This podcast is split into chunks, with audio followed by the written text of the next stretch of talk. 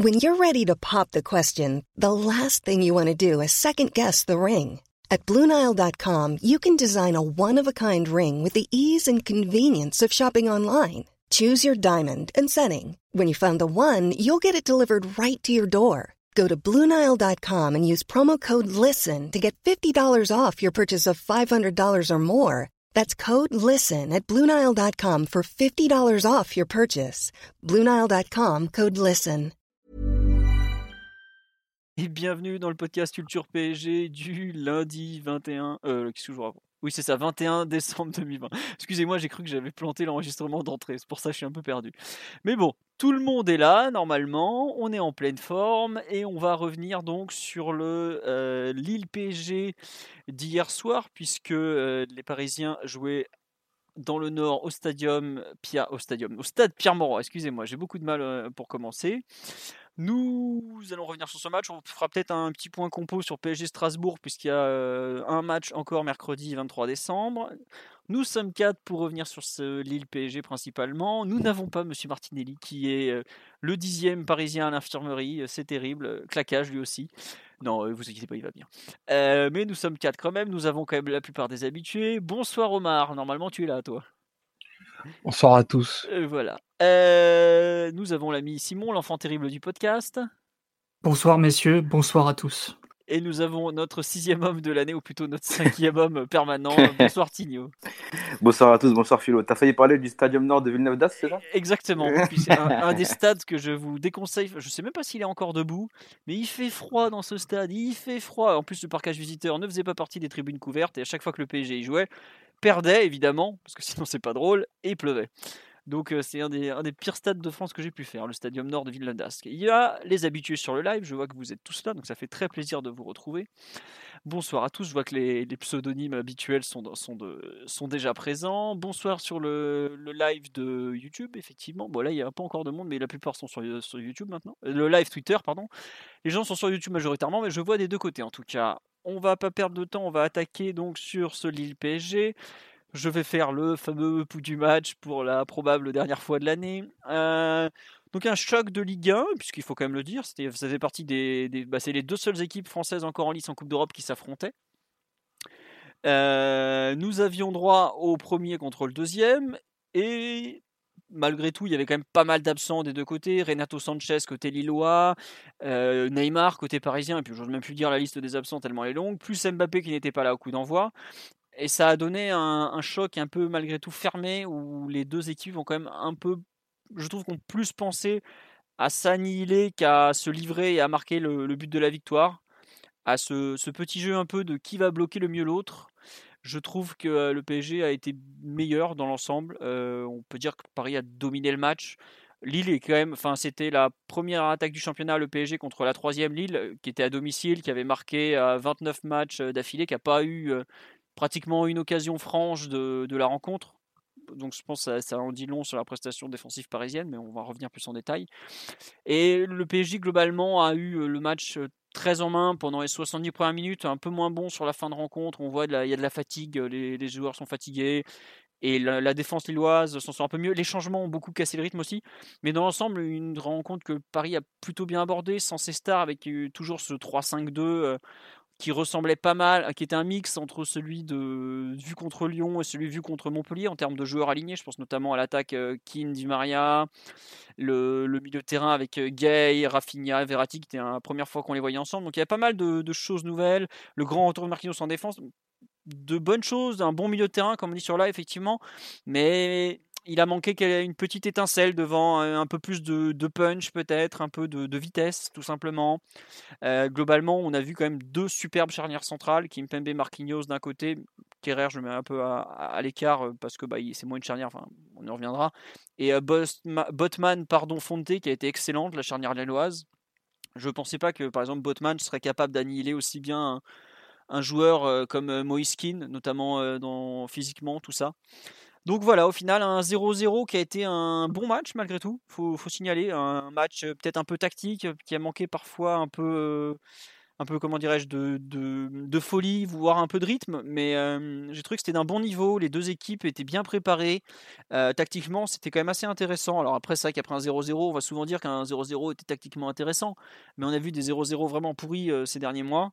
Là, pour le coup, c'était pas le cas. Il aura vraiment manqué que que comment dire que les buts. Enfin, surtout côté PSG, je pense, parce que Lille n'a pas eu beaucoup d'actions. Mais une rencontre, je trouve, où Paris avait beaucoup à perdre, notamment laisser partir Lille à 4 points, et où le PSG, finalement, en sort vainqueur, j'ai envie de dire, au moins moral, à savoir bah, la meilleure équipe des deux. Y a, pour moi, il n'y a pas trop eu photo sur la rencontre, c'était le PSG. Il aura manqué vraiment que la finition. Quoi. Donc, c'est un peu c'est positif, sans l'être trop non plus par rapport au score. Mais vu les, résultats, les performances qu'on avait vues contre Lyon, contre Lorient on a eu quoi encore qui a été bien horrible? Enfin, Bordeaux, mais ça c'était encore vraiment avant. Je m'attendais pas à voir un PSG par exemple aussi fiable défensivement. Voilà un peu le, le pouls du match selon moi. Tigno, tu vas reprendre le rôle de Marty, ça va être toi qui va passer en deuxième pour compléter un peu ce, ce pouls du match. Bah écoute, moi je suis, plutôt d'accord avec, avec toi, c'était un match un, bon match, un bon match euh, du dimanche soir, euh, une, belle affiche malgré le, score final, euh, ce 0-0. J'ai trouvé qu'on qu'on avait été intéressant après un début de match peut-être un peu pas poussif, mais pas si flamboyant que ça. si on peut directement rentrer dans l'analyse collective, je sais pas si tu es d'accord. Vas-y, vas-y, mais totalement, Moi, avec le ballon, j'ai vu qu'on était plus dans un 3-2-4-1. On me dit si, si, je me trompe. 3-2-4-1 avec euh, Verratti, euh, Gay un peu euh, devant les trois, les trois centraux. On cite plus haut Di Maria, Rafinha un peu dans, dans, les demi-espaces. les deux latéraux qui étaient positionnés souvent très haut et, et Keane seul devant. Son ballon, Jésus, en, se, en, se mettant en, 5-3-2, hein, avec les, les, pistons qui redescendaient, Rafinha qui revenait fermer un peu au milieu de terrain avec Verratti et Gay, et du coup Di Maria, Di Maria Keane, pardon, j'ai trouvé que euh, sans le ballon, là, je parlais déjà sans, le ballon, on a été vraiment euh, discipliné euh, à la perte du ballon. On a vu des, des, séquences où il y avait André et, et qui, qui, qui pressaient les, deux centraux lillois. la paire André et Soumaré qui était bien cadrée par, par, les deux milieux de terrain, Verratti et Gay. Rafinha qui bloquait bien son couloir. qui est le, côté gauche qui était un peu le qui est un peu le côté gauche le côté fort lillois avec avec Jonathan Bamba ça a été très bien annihilé par le fait que Rafinha était a été évidemment très, euh, très consciencieux dans son boulot euh, défensif. Euh, on, a, on a pas mal, pas mal pressé, on a, eu, on a vu quelques, quelques trappes se former par moment pour enfermer le, le porteur du ballon et récupérer le plus rapidement possible le ballon. Euh, toutes les tentatives de contre lilloise, franchement, ont presque toutes été euh, cuites et tuées dans, dans l'œuf. Il y a eu des belles interceptions de, de Verratti et moi j'ai bien aimé le, le, le, match des deux au, au, milieu de terrain. Belle interception sur certaines passes lilloises. Euh, je crois qu'il y a 11 ballons récupérés à eux deux et 8 interceptions, si je dis pas de bêtises. Et j'ai aussi un peu en tête une récupération en, deuxième mi-temps avec euh, Florenzi euh, qui récupère le ballon très haut, mais euh, Gay se fait reprendre par, par le très très bon, l'excellent Soumaré à côté Lillois. Mais Lille, au départ, ils avaient tenté de faire un peu comme, comme Lyon, cadrer nos, nos, trois centraux. ils ont nos trois centraux, j'ai vu que les deux encore, Kipembe et Kerrer, avaient un peu de mal encore à, à, à s'écarter été un peu bien, pris par cette équipe euh, lilloise. Du coup, on n'arrivait pas trop à, écarter le jeu. On était obligé après de passer par, les latéraux euh, qui étaient un peu touchés, euh, bloqués un peu sur la ligne.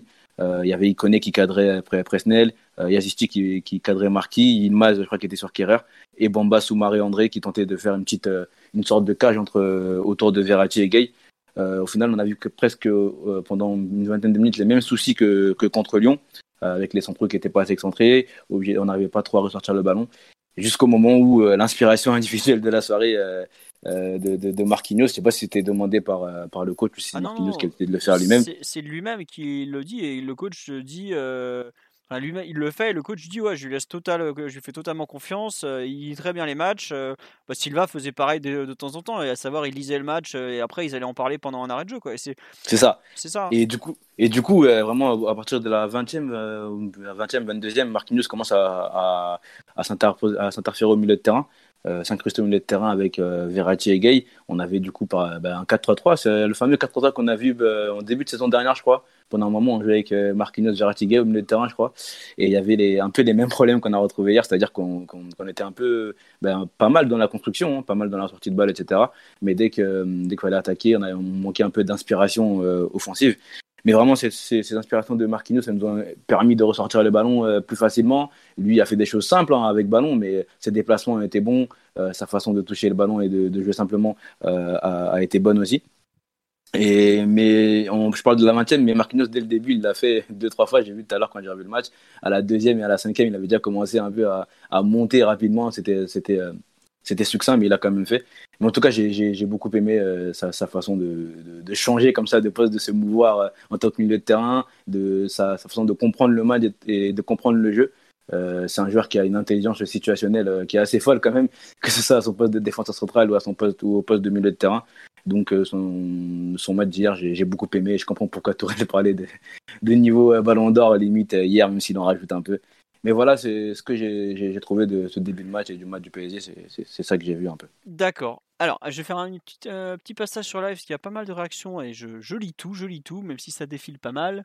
Il y a pas mal de gens qui me disent on a eu des occasions hier soir pour l'interrogation, ou d'autres qui me disent on a eu que des occasions sur coup de pied arrêté. Alors, déjà, sur coup de pied arrêté, on en a qu'une seule, c'est la tête de Kerrer. Sur des centres de Di Maria ou Kurzawa, c'est ça les situations plutôt. Bah ouais, voilà. Et puis surtout, pour moi, il y a une occasion qui est un peu annihilée, c'est quand Di Maria donne à Akin qui s'en mêle un peu les pinceaux, parce que ça, c'est une occasion, normalement, euh, s'il rate pas ça, le contrôle... Je pense que c'est la plus belle action du match. Hein. Ça, ça part de Kurzawa qui fait une petite roulette, euh, c'est bizarre sur le côté. Verratti, ensuite Gay qui trouve Di Maria derrière le milieu de terrain. Et mm. là, Di Maria écarte bien pour Keane. C'est dommage qu'il n'arrive pas à tirer ou je sais pas ce ouais, il, en il s'emmène. En fait, il est un peu trop en avance par rapport à la passe de Di Maria et il, le contrôle est pas très bon. Puis et puis ça, ça, le fait enchaîner pied gauche alors que c'est quand même plutôt. Il est quand même bien meilleur de son pied droit. Mais il y a, il y a pour moi, il y a trois de, il y a trois occasions de de Keane. En gros, il y a celle-là plus au moins deux centres. Euh, et il y a bon après, c'est vrai qu'il y a les deux coups de pied arrêtés. C'est le, le presque contre son camp de Fonte Mmh. et la tête de Kerrer à côté. Mais dans un match où il y avait peu d'occasions, finalement, ça te fait 5 situations franches.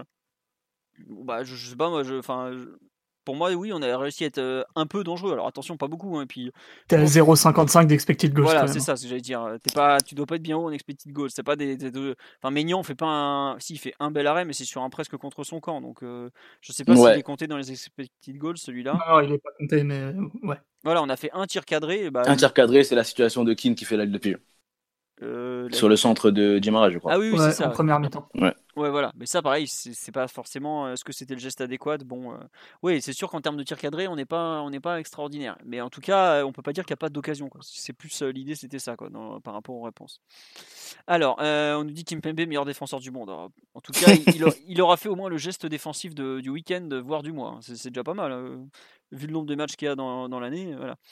Euh, alors, on nous dit est-ce que quelqu'un m'explique le coaching de, de Tourelle? Pourquoi sortir les deux créateurs de danger qui étaient Di Maria et Rafinha? Bah Parce que les deux étaient complètement carbo, je pense, tout simplement. Enfin, Di Maria mettait plus un pied devant l'autre euh, de toute la seconde mi-temps. Et Rafinha commençait lui aussi à tirer. Et il faut pas oublier que Rafinha est un joueur fragile. C'est pour ça qu'il sort souvent avant la fin. Et qu'il est globalement préservé euh, plus que d'autres. D'ailleurs, Verratti était censé sortir aussi avant qu'il y ait le carnage de la 85e minute où il y en a deux qui se blessent d'un coup. Donc euh, voilà. Il y a des gens qui ne comprennent pas comment on peut aimer ce match. Bah, je pense que Tigno l'a dit, il y, a, quand même un peu la, partie défensive, la maîtrise du ballon, ce genre de choses qui font que c'est quelque chose qu'on voyait pas trop dernièrement et qu'on a un peu retrouvé. Euh, on nous dit 22 tacles réussis, ça doit être la meilleure performance en Ligue 1 du club. Bah, voilà, peut-être un peu l'idée de retrouver un semblant d'esprit collectif. Donc euh, peut-être ça qui a plu. Je sais pas Simon, toi peut-être que tu n'as pas apprécié ce match. Qu'est-ce que tu en as pensé? J'ai une moins bonne lecture que, que, la vôtre, en tout cas, je pense. Bah, j'ai moins apprécié le match parce que on est quand même dans une situation où, certes, on partait d'assez bas si on reprend certaines prestations qui, euh, qui étaient de l'ordre du, du, du, euh, du, pas normal, en fait. Là, tu as quand même revu une équipe bien mieux concentrée, bien mieux préparée, qui était dans un mood euh, et une approche beaucoup plus compétitive et sérieuse que, que l'équipe qui avait abordé le, le, match face à Lyon, par exemple, où clairement, euh, ils étaient encore dans leur tête en train de, fêter la qualification euh, pour les huitièmes de Ligue des Champions. Donc certes, on a revu du sérieux, on a vu une équipe qui a été capable de, rester très concentrée. Après, footballistiquement, j'ai quand même trouvé qu'il y avait euh, beaucoup, ça laissait beaucoup à désirer. Tu parlais tout à l'heure qu'il y avait des situations, des occasions. Moi, je, nous ai trouvé vraiment euh, affreusement lents et stériles dans le dernier tir. C'est pas la première fois et c'est pas que dû aux absents parce qu'avec Neymar et Mbappé aussi, il y avait des matchs où il y avait très peu de tirs, très peu de situations franches créées entre les problèmes collectifs et euh, les méformes ou les absences des uns et des autres, ça pouvait être un peu compliqué. Donc euh, c'est pas que dû aux absences. Je pense que c'est dû à, du rythme, c'est dû à l'animation, c'est dû à des euh, beaucoup trop d'actions où, où tu es un peu lent à l'exécution. Du coup, Lille a pu, a pu garder le contrôle avec notamment une, belle prestation de, de la ligne défensive. Mais quand même, 8 tirs, un seul cadré, allez, on va dire deux cadrés avec Fonte qui a failli mettre un contre son camp. Ça me paraît très très léger et trop juste pour un PSG qui, qui a joué un tout petit Lille, parce que Lille quand même était une, équipe qui avait un peu les jambes coupées avant d'entrer sur le terrain, à mon avis, vu le peu de rythme qu'ils ont pu mettre. Ils t'ont cédé le, territoire clairement au bout de quelques minutes, là où Lyon, pendant euh, toute la première mi-temps, enfin jusqu'à leur but en tout cas, a pu te, te presser et maintenir sa ligne euh, globalement avec euh, la volonté de te bloquer jusqu'à tes 30 mètres en gros. Là où Lille se plaçait sagement à, à 40 mètres de son but dès, la, dès la cinquième, la sixième minute. Donc c'était une approche totalement différente où certes on a, eu le contrôle, mais Lille a aussi fait le choix de, te laisser le contrôle. Euh, peu d'actions créées, peu de, peu rythme. Euh, à, l'heure de jeu, le match s'éteint totalement pratiquement et il y a une, assez longue période où, les deux équipes sont éteintes. Donc euh, j'ai pas été convaincu plus que ça pour ces raisons-là en fait. Euh, t'as un besoin de points, t'as un besoin de, de résultats, t'as un besoin de, de plus d'efficacité.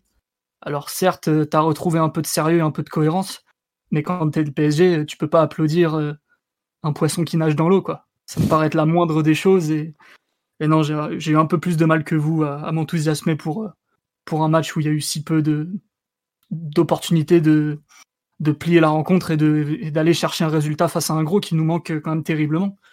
C'est le, le, troisième ou quatrième gros de Ligue 1 qu'on n'arrive pas à battre. Lille peut aussi penser un peu comme nous, se dire bon bah au final ils n'ont pas eu tant d'occasion que ça, on a réussi à appliquer notre plan. Si Kim Kimpembe fait pas un miracle avec l'action un peu caguée par Lille à la 75e, bah on gagne un zéro. Donc euh, bon, je me méfie un peu des matchs où les deux équipes peuvent se dire euh, ah c'est bien, on est content à la fin de la rencontre.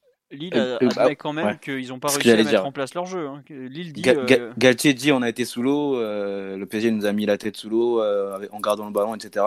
Et on était étouffé quoi pour eux, enfin, même Benjamin André, je crois, le dit aussi. Euh, ouais, on n'a pas réussi à s'en sortir. T'as Botman qui dit, bah, en gros, on a fait ce qu'on a pu, mais on était, on n'arrivait pas à construire. Euh, tout ce qui, enfin, Lille dans la prestation offensive, ils le disent qu'en gros, ils n'ont pas réussi parce que le PSG. Ah, mais Lille était, était, très diminué, ça, c'était sûr. C'est une équipe qui a beaucoup plus de, de capacité à ressortir en transition normalement.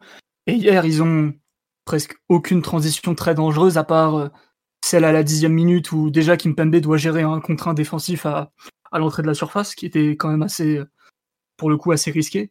Sur la et la transition sur corner où il cague un, un, 4 contre 1. Quoi. Bah, enfin, je sais pas, je trouve que, enfin, à t'écouter, Simon, en fait, euh, Lille a été, été nul, mais c'était pas de notre faute, quoi. C'est juste qu'il y avait deux équipes de merde, en gros. bah, deux équipes assez diminuées et pour le coup, Lille, euh, ils ont bien raison de dire euh, si c'était le cas qu'ils n'ont pas pu jouer aussi haut qu'ils le voulaient, qu'ils n'ont pas pu lancer autant de transitions dangereuses qu'ils le voulaient, parce que c'est sûrement le cas. Mais n'empêche qu'ils n'ont pas perdu totalement le contrôle, et que dès qu'ils ont compris qu'en gros il fallait faire le dos rond et qu'ils étaient forcés de reculer face à ce PSG, vu qu'au bout de quelques minutes, globalement, ils cèdent le terrain, bah eux, euh, ça a été une soirée pas tranquille, mais presque. 8 tirs encadrés, enfin je sais pas, je vois pas vraiment de quoi on peut, peut se réjouir dans les 40 mètres adverses. Quoi. Je suis d'accord avec toi, euh, Simon, que qu'au niveau de la, de la création d'occasions et de situations, euh, ça, ça, a été un match euh, assez pauvre de, de, notre part. Hein. C'est sans doute le, le, gros point négatif de ce match. Mais je pense que tout ce qu'on a dit auparavant existe bel et bien. Et je suis pas trop d'accord quand tu dis que les Lillois, ils ont, ils ont, ils ont contrôlé ce match tranquillement. Enfin, qu'ils ont juste fait le Doron en, en, attendant tranquillement. Je pense qu'ils ont quand même été je ne vais pas dire surclassés parce que c'est pas le cas, mais il y avait quand même une, une, une domination de, de, notre part moi, je te rejoins totalement, Tigno. Omar, on va. On va, peut-être là où je fais la différence entre le contrôle et la domination. Contrôler, ouais, dominer, j'ai pas trouvé. Bon, on, va demander à notre ami Omar de son avis un peu. Est-ce qu'il est plus côté Simon euh, et ou plutôt euh, voir un peu plus le positif que Tigno et moi? Je, je pense pas que Simon parle des, des choses euh, négatives. Si je devais un petit peu faire, euh, faire la synthèse et, vous donner mon avis, euh, effectivement, c'est plutôt un match de, de, bonne tenue. C'est un match de bonne tenue défensive, j'entends. C'est, euh, un peu ce que, ce que la Ligue 1 a pu te, te proposer de meilleur à ce niveau-là sur, sur cette saison, probablement, avec une opposition assez claire à un parti pris lillois. Euh, notamment au, début de match, qui était d'avoir une, une, forte densité axiale offensivement, avec euh, Bamba et Kone qui ont, pas mal resserré, bah, justement pour jouer des 1 contre 1 et, et Yazici qui se promenait un petit peu entre les lignes. Ça donne un, un début de match pas si, pas si réussi de, de notre part. Euh, et qui laissait augurer au bout des, des 20 premières minutes que, que la soirée serait probablement peut-être plus difficile que ce qu'elle n'a été, parce que clairement, à, ce moment-là, le sentiment pour moi était que Lyon avait, euh, Lille, pardon, avait choisi le tempo qui leur, euh, qui leur sied, qui leur, euh, qui leur allait bien, et qui semblait en mesure de, de, de t'administrer le poison qu'ils avaient choisi, quoi. C'est-à-dire, ben, avoir, avoir des transitions, pouvoir mettre de la verticalité, trouver des appuis remises dans le cœur du jeu pour euh, ben, jouer des, des, des, des 1 contre 1 dans nos, dans nos 30 derniers mètres. Ça s'est pas passé comme, euh, ils ont voulu. Effectivement, euh, il y, a, ce dont parlait Tigno, le, le, dérègle, le, le dérèglement de la ligne défensive par l'initiative de, Marquinhos bouleverse un peu leur plan un peu et même je pense grandement leur plan parce que ben d'un duel euh, d'un duel à deux contre deux au milieu. André André Soumaré contre contre Gay et Marquinhos c'était passé à une supériorité numérique de notre côté. Et effectivement là tu reprends tu reprends un petit peu la main. À une main mise plus claire sur les débats mais euh, tu, tu, parlais tout à l'heure Philo en, en préambule qu'il manquait toujours quelque chose et il manquait en effet ce, ce, déséquilibre que ni tes milieux euh, ni tes joueurs offensifs ont pu t'apporter clairement parce que les, les, les, les, meilleurs joueurs de, de ce match sont, sont clairement dans les deux charnières centrales. Euh, Botman et Fonte, c'est vraiment une super charnière qui est bien protégée avec un, avec deux milieux qui, qui ont une répartition claire des tâches euh, André qui, qui fait le starter du pressing et Soumaré qui fait toutes les orientations et Dieu sait qu'il le fait bien. Et de notre côté, euh, Marquinhos et Kipembe, même si Kipembe a eu un match un petit peu plus compliqué en base à 3 euh, pour euh, pour un petit peu faire le lien avec ce qu'on s'était dit euh, lundi dernier euh, dans les couvertures où, où il est aussi un peu abandonné par les pistons. Il faut il faut quand même le relever et et dans la ce qui fait que tu peux avoir un sentiment positif sur ce match en te disant tu as été euh, plutôt cohérent, euh, tu as été dense, tu as une occupation des terrains qui, qui est bonne. Euh, tu peux pas faire fi du fait que ben tu ne crées pas de, de déséquilibre et que c'est pas quelque chose qui s'est vu qu'hier. C'est vraiment une une récurrence depuis euh, depuis 6 à 7 matchs en Ligue 1. Euh, bah, D'ailleurs, c'est aussi pour ça peut-être que ça se fonctionne, ça, ça se sanctionne pardon par si peu de victoires. Et euh, l'absence de position et d'occasion claire, c'est pas une, une nouveauté. Euh, ça fait aussi un certain nombre de rencontres en Ligue 1 où tu ne tu crées très peu de très peu de, de situations. Donc ça demande euh, si tu si tu regardes un petit peu le, le match au sortir du, du, du direct, tu te rends compte que en fait le peu de ressources qu'a eu euh, qu'a eu Lille, bah, ils en ont ils en ont fait quasiment profit de la même façon que toi, alors que tu as une possession une possession du ballon trois fois supérieure et que en théorie sur ce genre de match où une équipe refuse clairement le rapport de force et que l'autre est acculé, tu dois être en capacité de créer des wagons d'occasion. On ne le fait pas, il y a plusieurs raisons. Euh, et on en parlera peut-être un peu dans les dans les cas individuels dans les cas individuels mais euh, il y a des je pense qu'il y a des lectures de match qui sont qui sont un petit peu tronquées parce que si tu si tu parles des trois milieux si tu parles de Gay de Verratti et de et de Rafinha clairement ils ont des missions dans des zones qui sont pas du tout les mêmes et euh, le match de Rafinha pour qu'il soit pleinement réussi bah, il aurait fallu qu'il trouve dans les 30 derniers mètres la solution dans des espaces comprimés. Et ça, ça a malheureusement euh, pour nous pas du tout pas du tout été le cas. Et je trouve que pour le coup Lille l'a plutôt l'a plutôt bien anesthésié. Alors oui il y a des gestes il y a des gestes d'une technique assez fine qu'on pour, qu'on pourra pas enlever mais ils sont faits euh, dans des zones où les, les, déséquilibres coûtent pas très cher en fait pour les Lillois. Et c'est un peu c'est un peu une redondance qu'il y a eu entre entre lui et Verratti, c'est-à-dire un gros volume de ballons autour de à 40 mètres du but lillois avec euh, bah, des joueurs éliminés n'est pas suffisamment de, de gestes définitifs dans le dernier tiers. Pour euh, pour Verratti, c'est la nature du joueur même si je pense qu'il va falloir aller le chercher là-dessus à un moment, ça, c'est quelque chose qu'on pourra pas lui enlever. Mais pour Rafinha, pour moi, ça met une tâche à son match parce que il a été positionné très haut, beaucoup plus haut que les deux autres. Euh, je crois qu'il perd, euh, il perd quasiment une quinzaine de ballons. C'est beaucoup en termes en termes de volume, surtout que lui avait, euh, bah, il avait les clés entre guillemets du jeu et il avait pour mission de, de faire basculer. Donc le match, il est, il est pas, enfin, pas mauvais, il est pas très bon parce qu'il manque quand même une dimension très très notable de, déséquilibre et, qui commence à se voir de manière un peu récurrente. Voilà, j'ai pas j'ai pas tranché d'un côté d'un côté de l'autre d'un côté ou de l'autre, mais euh, voilà comment un petit peu moi j'ai j'ai vécu cette cette rencontre et ce que je pouvais en dire euh, dans ce pouls du match. ce méga pouls du match qui est un peu l'analyse collective au passage. Non, moi je te rejoins totalement sur les, les manques de nos joueurs offensifs dans les 30 derniers mètres. Tu as, parlé de Rafinha, pareil, euh, j'avoue, après le match, j'ai été surpris des commentaires très élogieux sur sa rencontre. Je me suis dit, mais attendez, dans ce qu'on lui a demandé, il n'était pas là. quoi. Lui, son rôle, c'était justement de trouver la justesse dans les 30 derniers mètres, de tenir le ballon, de faire parler sa technique mais j'étais pas j'étais pas non plus euh, j'ai pas compris pourquoi il y avait tant de où il a été très bon c'était 20 euh, mètres plus bas sauf que c'est pas c'est pas là qu'il était attendu quoi donc euh si tu reprends le, plan de jeu de base de l'équipe et la structure avec le ballon Rafinha il se met vraiment très haut et c'est le pendant de Di Maria, de Di Maria en fait ça. totalement mais on attaquait dans une on était Enfin, pour défendre, on était vraiment 3-5-2, mais on a parce qu'il redescendait bien pour, pour, pour fermer le couloir. Mais sinon, pour attaquer, on était pratiquement en 3-4-3. Quoi. Donc c'est pour ça que je trouve que le, le, match de, de, Rafinha et un peu de Di Maria en seconde mi-temps, parce qu'il est beaucoup moins, il est beaucoup moins bon. Tu as du mal dans les 30 derniers mètres parce que bah, n'est pas forcément très inspiré devant le but, mais tes deux joueurs censés être les plus créatifs sur le terrain font pas un bon match par exemple. Ils font un match moyen, moyen plus.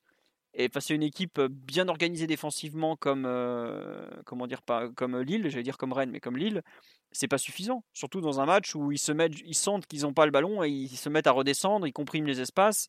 Et à ce, niveau-là, tu dois être vraiment, euh, tu dois être euh, bah, létal, quoi. Ce que, ce que disait euh, Omar, un manque vraiment de, déséquilibre qui te permet de quelque part de créer une occasion réellement, quoi, et pas seulement d'avoir des opportunités, de, de la pression devant le but, mais pas plus, quoi.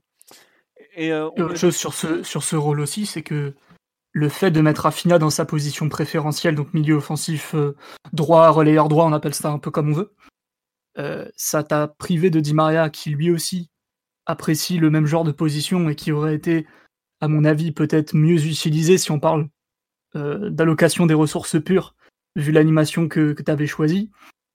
Il fallait sacrifier un des deux. Je pense que Tourelle a fait le pari de mettre Rafinha en position préférentielle pour pas trop lui en demander et aussi parce que défensivement il pouvait fermer le, euh, ce côté-là et laisser, euh, laisser Gay dans l'axe euh, par la même occasion. Et du coup, Di Maria, un peu comme ça, milieu offensif gauche, il a réussi deux trois trucs, mais c'est très limitant pour lui. À part centrer vers qui était pour le coup tout seul parce que au niveau de l'occupation de la surface, le compte n'y était pas. C'était quand même compliqué. Et c'est peut-être là aussi que le match de Rafinha qui passait en fait son temps à coller Verratti pour jouer au foot, euh, ouais, c'est certes, il a fait des beaux gestes, on voit qu'il est technique, qu'il a, qu'il a des ressources de ce point de vue-là et qu'il a pu aider l'équipe aussi, mais ça laisse un, petit arrière-goût quand même. Oui. Je te, moi, je, comme quoi on est d'accord sur cette partie du match en tout cas. ouais, d'accord euh, aussi. Euh, on dit, est-ce qu'on peut pas expliquer le manque de déséquilibre offensif par le déséquilibre offensif de l'équipe, dans le sens où le milieu est trop renforcé, l'attaque est dénudée? Oh, bien sûr qu'on peut, mais après, au bout d'un moment, euh, si le PG veut avoir cette mainmise au milieu du terrain, c'est parce qu'il a du nombre. S'il a du nombre là, il peut pas avoir. Enfin, on joue à 11 au bout d'un moment. Tes, lignes, euh, elles sont ce qu'elles sont. Si le PG a aussi bien contrôlé les contre-attaques, c'est aussi parce qu'il y avait toujours trois défenseurs face à deux attaquants. Qu'au milieu de terrain, on avait quand même, on avait aussi trois joueurs face à 2-2. Euh, au bout d'un moment, tu te mets dans une position où tu, tu annihiles ton entre guillemets le plan de jeu adverse mais ensuite tu responsabilises forcément tes individualités offensives, puisque tu leur demandes beaucoup. Là, pour le coup, elles n'ont pas trop su répondre. Et c'est un peu ce qui est. Bah, L'an dernier, je sais pas si vous vous rappelez, le match n'est pas forcément si différent. Et celui qui avait fait la différence devant, il s'appelait Neymar, par exemple. Et hier, tu mets un bon Neymar, je, je pense que le PSG est en mesure de gagner. Je sais pas si vous vous rappelez, il y, a, un an, un peu plus d'un an, il y a 14 mois à peu près, on avait gagné 1-0 à Lyon. Un match où, pareil, on les avait littéralement mais broyés dans la transition offensive, où ils n'avaient pas eu une occasion à domicile, ils s'étaient fait manger. Mais par contre, on avait beaucoup de mal à avoir des occasions. Et celui qui nous avait délivré, bah, c'était Neymar, exploit individuel, 90e minute. Et bah, je trouve que le match d'hier ressemble beaucoup à ça. C'est un match où tu as un plan de jeu défensif qui est très en place, mais où tu, as un manque de, de punch devant, de déséquilibre, peut-être un peu du dribble, même s'il faut, faire attention au dribble parce que ça donne pas mal de ballons de contre-attaque après. Mais je, je trouve qu'il y, a vraiment beaucoup de, ça dans cette rencontre, un peu du, déjà vu, du 4-3-3 euh, euh, Gay, Marquinhos, Verratti, où tu avais forcément la mise au milieu de terrain et dans le contre-pressing, c'était royal parce que bah, tu avais 7 joueurs derrière le ballon qui, te, qui sont quand même plutôt ordonnés et tout ça, mais par contre, où devant, tu, souffrais parfois un peu dans, dans la création offensive. Donc voilà, et quand tu as deux joueurs qui sont pas dedans, enfin, pas dedans, je m'entends, pas, pas totalement bons pour, pour aller créer, provoquer tout ça avec Di Maria Rafinha, bah, tu te retrouves un peu en difficulté. Enfin, pas en difficulté, mais tu, tu, tu as cette possession peut-être un peu stérile par moment où tu as besoin d'un truc en plus. Est-ce que ça aurait pas pu venir des pistons, notamment, par exemple, qui n'ont pas forcément été assez précis dans les 30 derniers mètres? C'est possible. Il y avait peut-être euh, sur là, on me demande pourquoi Verratti et Rafinha n'occupent pas la surface pour intercepter les centres? Bah parce que c'est pas des joueurs qui ont une, euh, une grande culture. Et Verratti, il l'a fait, il l'a fait une fois dans le ah, oui. il, a est parti une tête une tête, un duel aérien, je sais plus, c'était avec Fonte, je crois, je sais plus, mais il l'a fait une fois, c'était marrant. Fonte a failli l'écraser en retombant, mais bon. Non, mais voilà, c'est, on a des joueurs au milieu de terrain, on avait dit avant le match qu'on avait, on risquait de mettre trois joueurs petits euh, et trois joueurs qui sont pas du tout attirés par la surface adverse. Et globalement, le seul milieu relayeur vaguement du PSG qui est capable d'aller dans la surface adverse, c'est qui? Peut-être Draxler dans les bons jours. On sait que les bons jours de Draxler sont rares. Herrera, Herrera, ouais. c'est Non, c'est Fadiga. Ouais, aussi. Non, bah, je, suis désolé. C'est le, plus, c'est le, plus apte à gagner des mètres euh, via des courses à vide ou via, via balle au pied. Les autres, euh, les autres, ils savent pas faire. Mmh. Même Verratti, tout Verratti qu'il est, enfin, cette zone du terrain, ça, ça l'intéresse pas. Donc, euh, ah, il en a peur. Hein. Voilà. Je, non, je pense qu'il s'en fout, tu vois, clairement. C'est pas son truc. C'est pas, beaucoup d'instinct aussi. C'est pas ce qui l'intéresse. Il faut avoir envie de finir les actions. C'est du tempérament. Et Verratti, il, il a pas ce tempérament-là. Comme dirait euh... Mourinho, t'as le push ou t'as pas le push. ouais, non, mais c'est ça. Enfin, aller dans les. Enfin, on, a beaucoup taillé l'état de forme d'un joueur comme Icardi, par exemple. Mais savoir être un joueur dans la surface, c'est inné. Hein. C'est tu l'as ou tu l'as pas. Hein. Tu, peux, tu peux le travailler, mais globalement, euh, c'est quelque chose. Euh, ça enfin, surtout Verratti, à 28 ans, il va pas s'inventer un, avenir de joueur de surface, ou même de aller du tranchant offensif. Il pourrait peut-être en avoir un peu plus, mais il n'a pas du tout le sens du but, il l'aura jamais. Donc c'est Qu'est-ce qu'il va aller faire sur les centres? Euh, Vaut mieux qu'il soit en couverture. Au contraire, il a une vraie capacité à gratter des seconds ballons avec ses, jambes en allant au sol très rapidement. Vaut mieux mmh. qu'il soit là plutôt que d'aller se perdre dans la surface. Quoi. Après, après l'équipe aura eu besoin de, plus de projections hier. Et c'est quand même la, mission euh, d'évoluer à, un relayeur. Mmh. Donc ça, ça c'est quand même, euh, c'est quand même dommage dans un match où, pour le coup, euh, on en parlera peut-être tout à l'heure. Euh, Gay était vraiment euh, très très bon dans tout ce qu'il a eu à faire. Peut-être que dans un match où voilà Lille s'était replié, arriver à, toucher Verratti et que de lui-même se dise bon bah si je monte 10 mètres plus haut, peut-être que je vais avoir le bon second ballon pour faire la bonne passe parce que les, les autres n'étaient pas en capacité de le faire dans cette zone-là, bah ça aurait fait basculer une rencontre.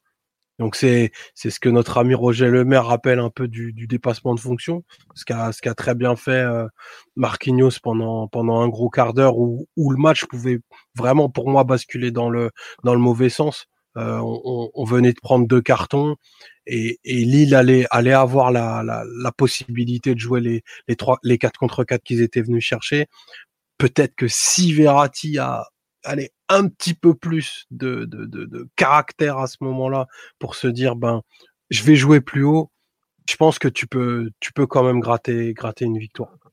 Je pense aussi. Et après, après c'est de la science-fiction. Ouais, voilà, on est football fiction à 100%. Quoi, À 2000. Euh, nous dit le seul mieux qui pourrait se projeter, c'est Rafinha. Mais même Rafinha, c'est, on a vu que. Il est je, pas... je, veux pas tuer, je veux pas tuer les rêves, mais Rafinha peut absolument pas se projeter. Euh, je suis d'accord. Malheureusement, c'est un, un, joueur, un, joueur positionnel. Euh, enfin, projection, ça demande beaucoup de travail à vide. Rafinha sans ballon, il souffre quand même il souffre et, et, le côté gauche, le côté gauche, pardon, le côté droit lillois s'en est bien aperçu. Quoi. Ouais, ouais, ouais. Dénommé Reninaldo et, et Bamba, enfin ils l'ont bien secoué quoi.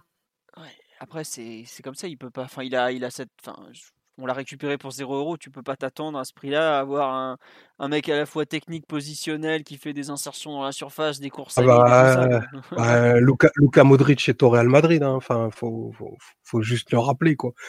C'est pas ce type de joueur-là. Il a, il a d'autres qualités, mais je pense pas qu'il puisse, que ce soit un milieu de projection. Mmh. Voilà. Euh, sur l'analyse collective, euh, bon, on a quand même euh, globalement fait un tour assez complet. Vous voulez rajouter quelque chose ou pas Il y a peut-être un truc à dire sur, sur les pistons, on l'avait évoqué brièvement.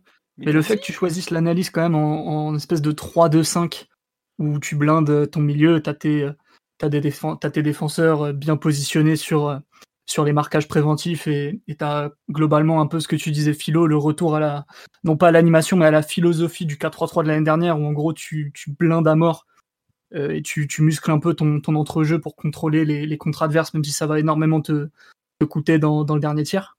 Euh, là, tu avais un peu quand même, pas l'antidote à ça, mais un truc intéressant, euh, dans la mesure où Lille a vraiment respecté son 4-4-2.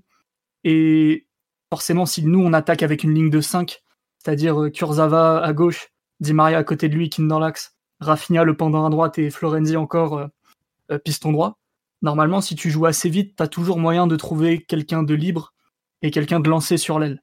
Et le fait de jouer parfois un peu à deux à l'heure, euh, trop souvent à mon avis, même si évidemment ça peut se rapprocher sur du contrôle, sur ce que vous voulez, sur de la technique, sur, du, de la, sur de la maîtrise du, tempo. Euh, pour moi, je, te, je te coupe, excuse-moi Simon, tu as la peur de perdre le ballon aussi. Pour aussi, aussi un peu. Non, mais c'est aussi un peu. Beaucoup de le comportement de Rafinha notamment nous aiguille un peu dans ce sens, le fait d'être toujours très attiré par par le rond central plutôt que d'occuper sa position de milieu offensif droit. Ça va dans, dans le sens de, de, ce que tu dans ce que, de ce que tu racontes. Par contre, ouais, ça nous a coûté cette cette espèce de lenteur quand même dans le jeu. Ça fait que Lille a vraiment été dans le confort pour contrôler à chaque fois le, les à chaque fois qu'ils devaient coulisser en fait et bloquer les pistons, ils étaient toujours plutôt euh, dans le bon timing, dans le bon tempo.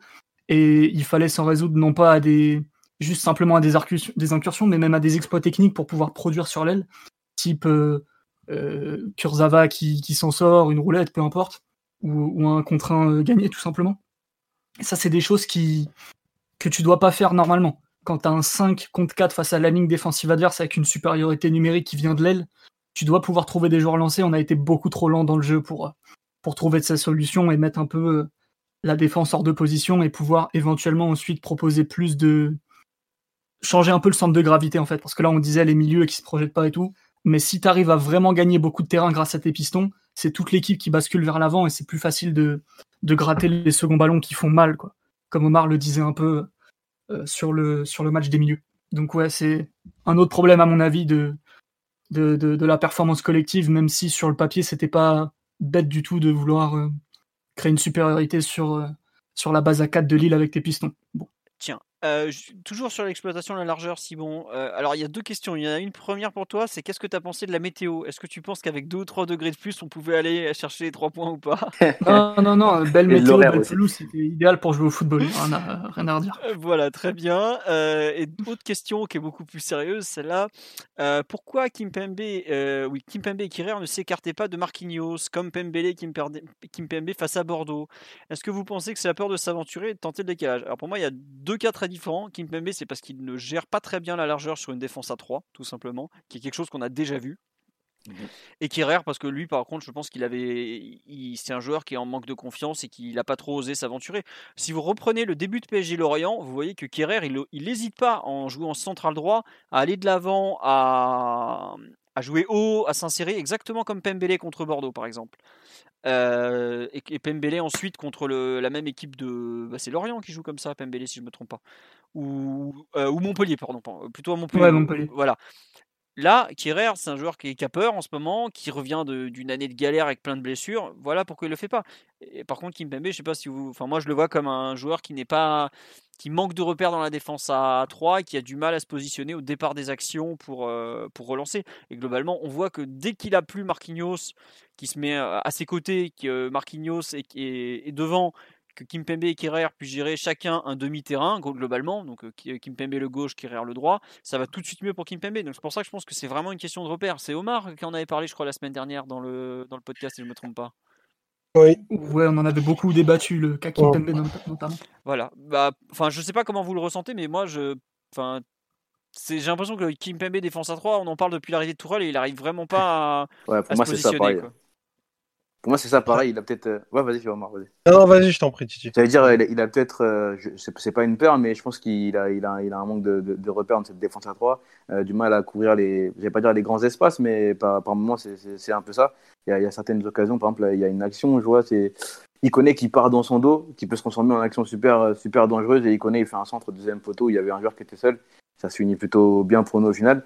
Mais ce, ce type d'action où il doit se retourner assez rapidement, couvrir le, des, grands des grands espaces, euh, ou son piston aussi ne l'aide pas tant que ça. Hein. Son piston gauche, dire c'était d'avoir ne l'aide pas tant que ça. Il y a toujours un, gros, un gros espace entre, entre les deux. C'est, pas facile pour lui. Ça me rappelle l'époque où il jouait aussi euh, dans cette défense à 3 avec Tourelle au, début en 2018.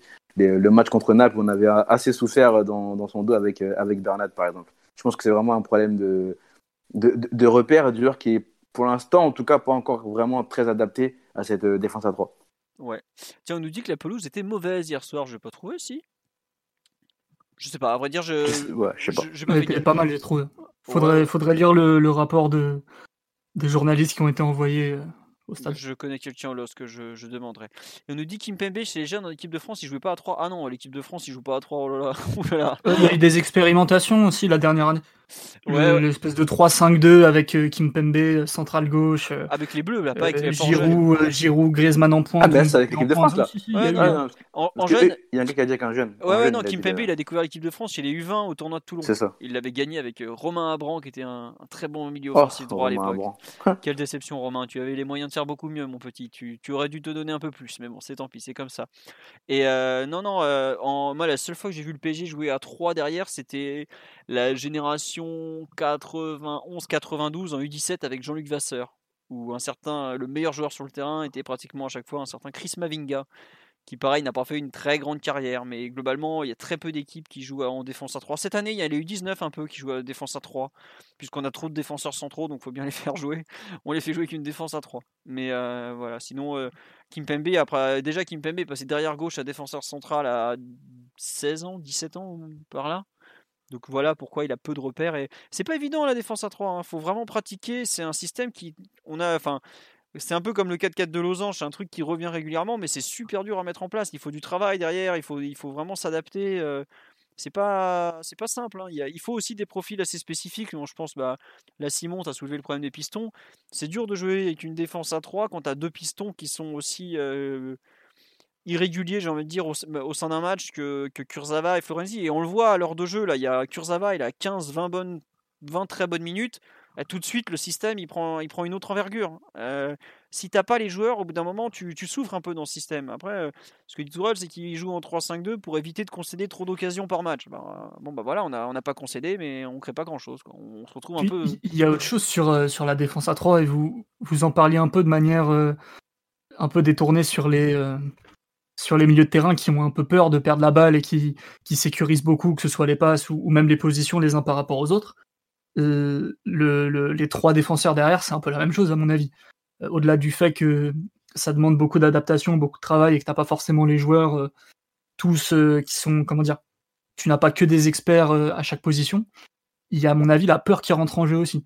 C'est-à-dire que un peu comme Lyon, un peu comme tous les matchs souvent quand on joue en 3-4-3 ou en 3-5-2, tu cette fausse sécurité de, de, de, se dire, même peut-être inconsciemment, plus près on est les uns des autres, mieux ce sera, parce que du coup, moins de défense à couvrir, si tu perds la balle, tu peux vite sortir, tu peux vite compenser, vite corriger.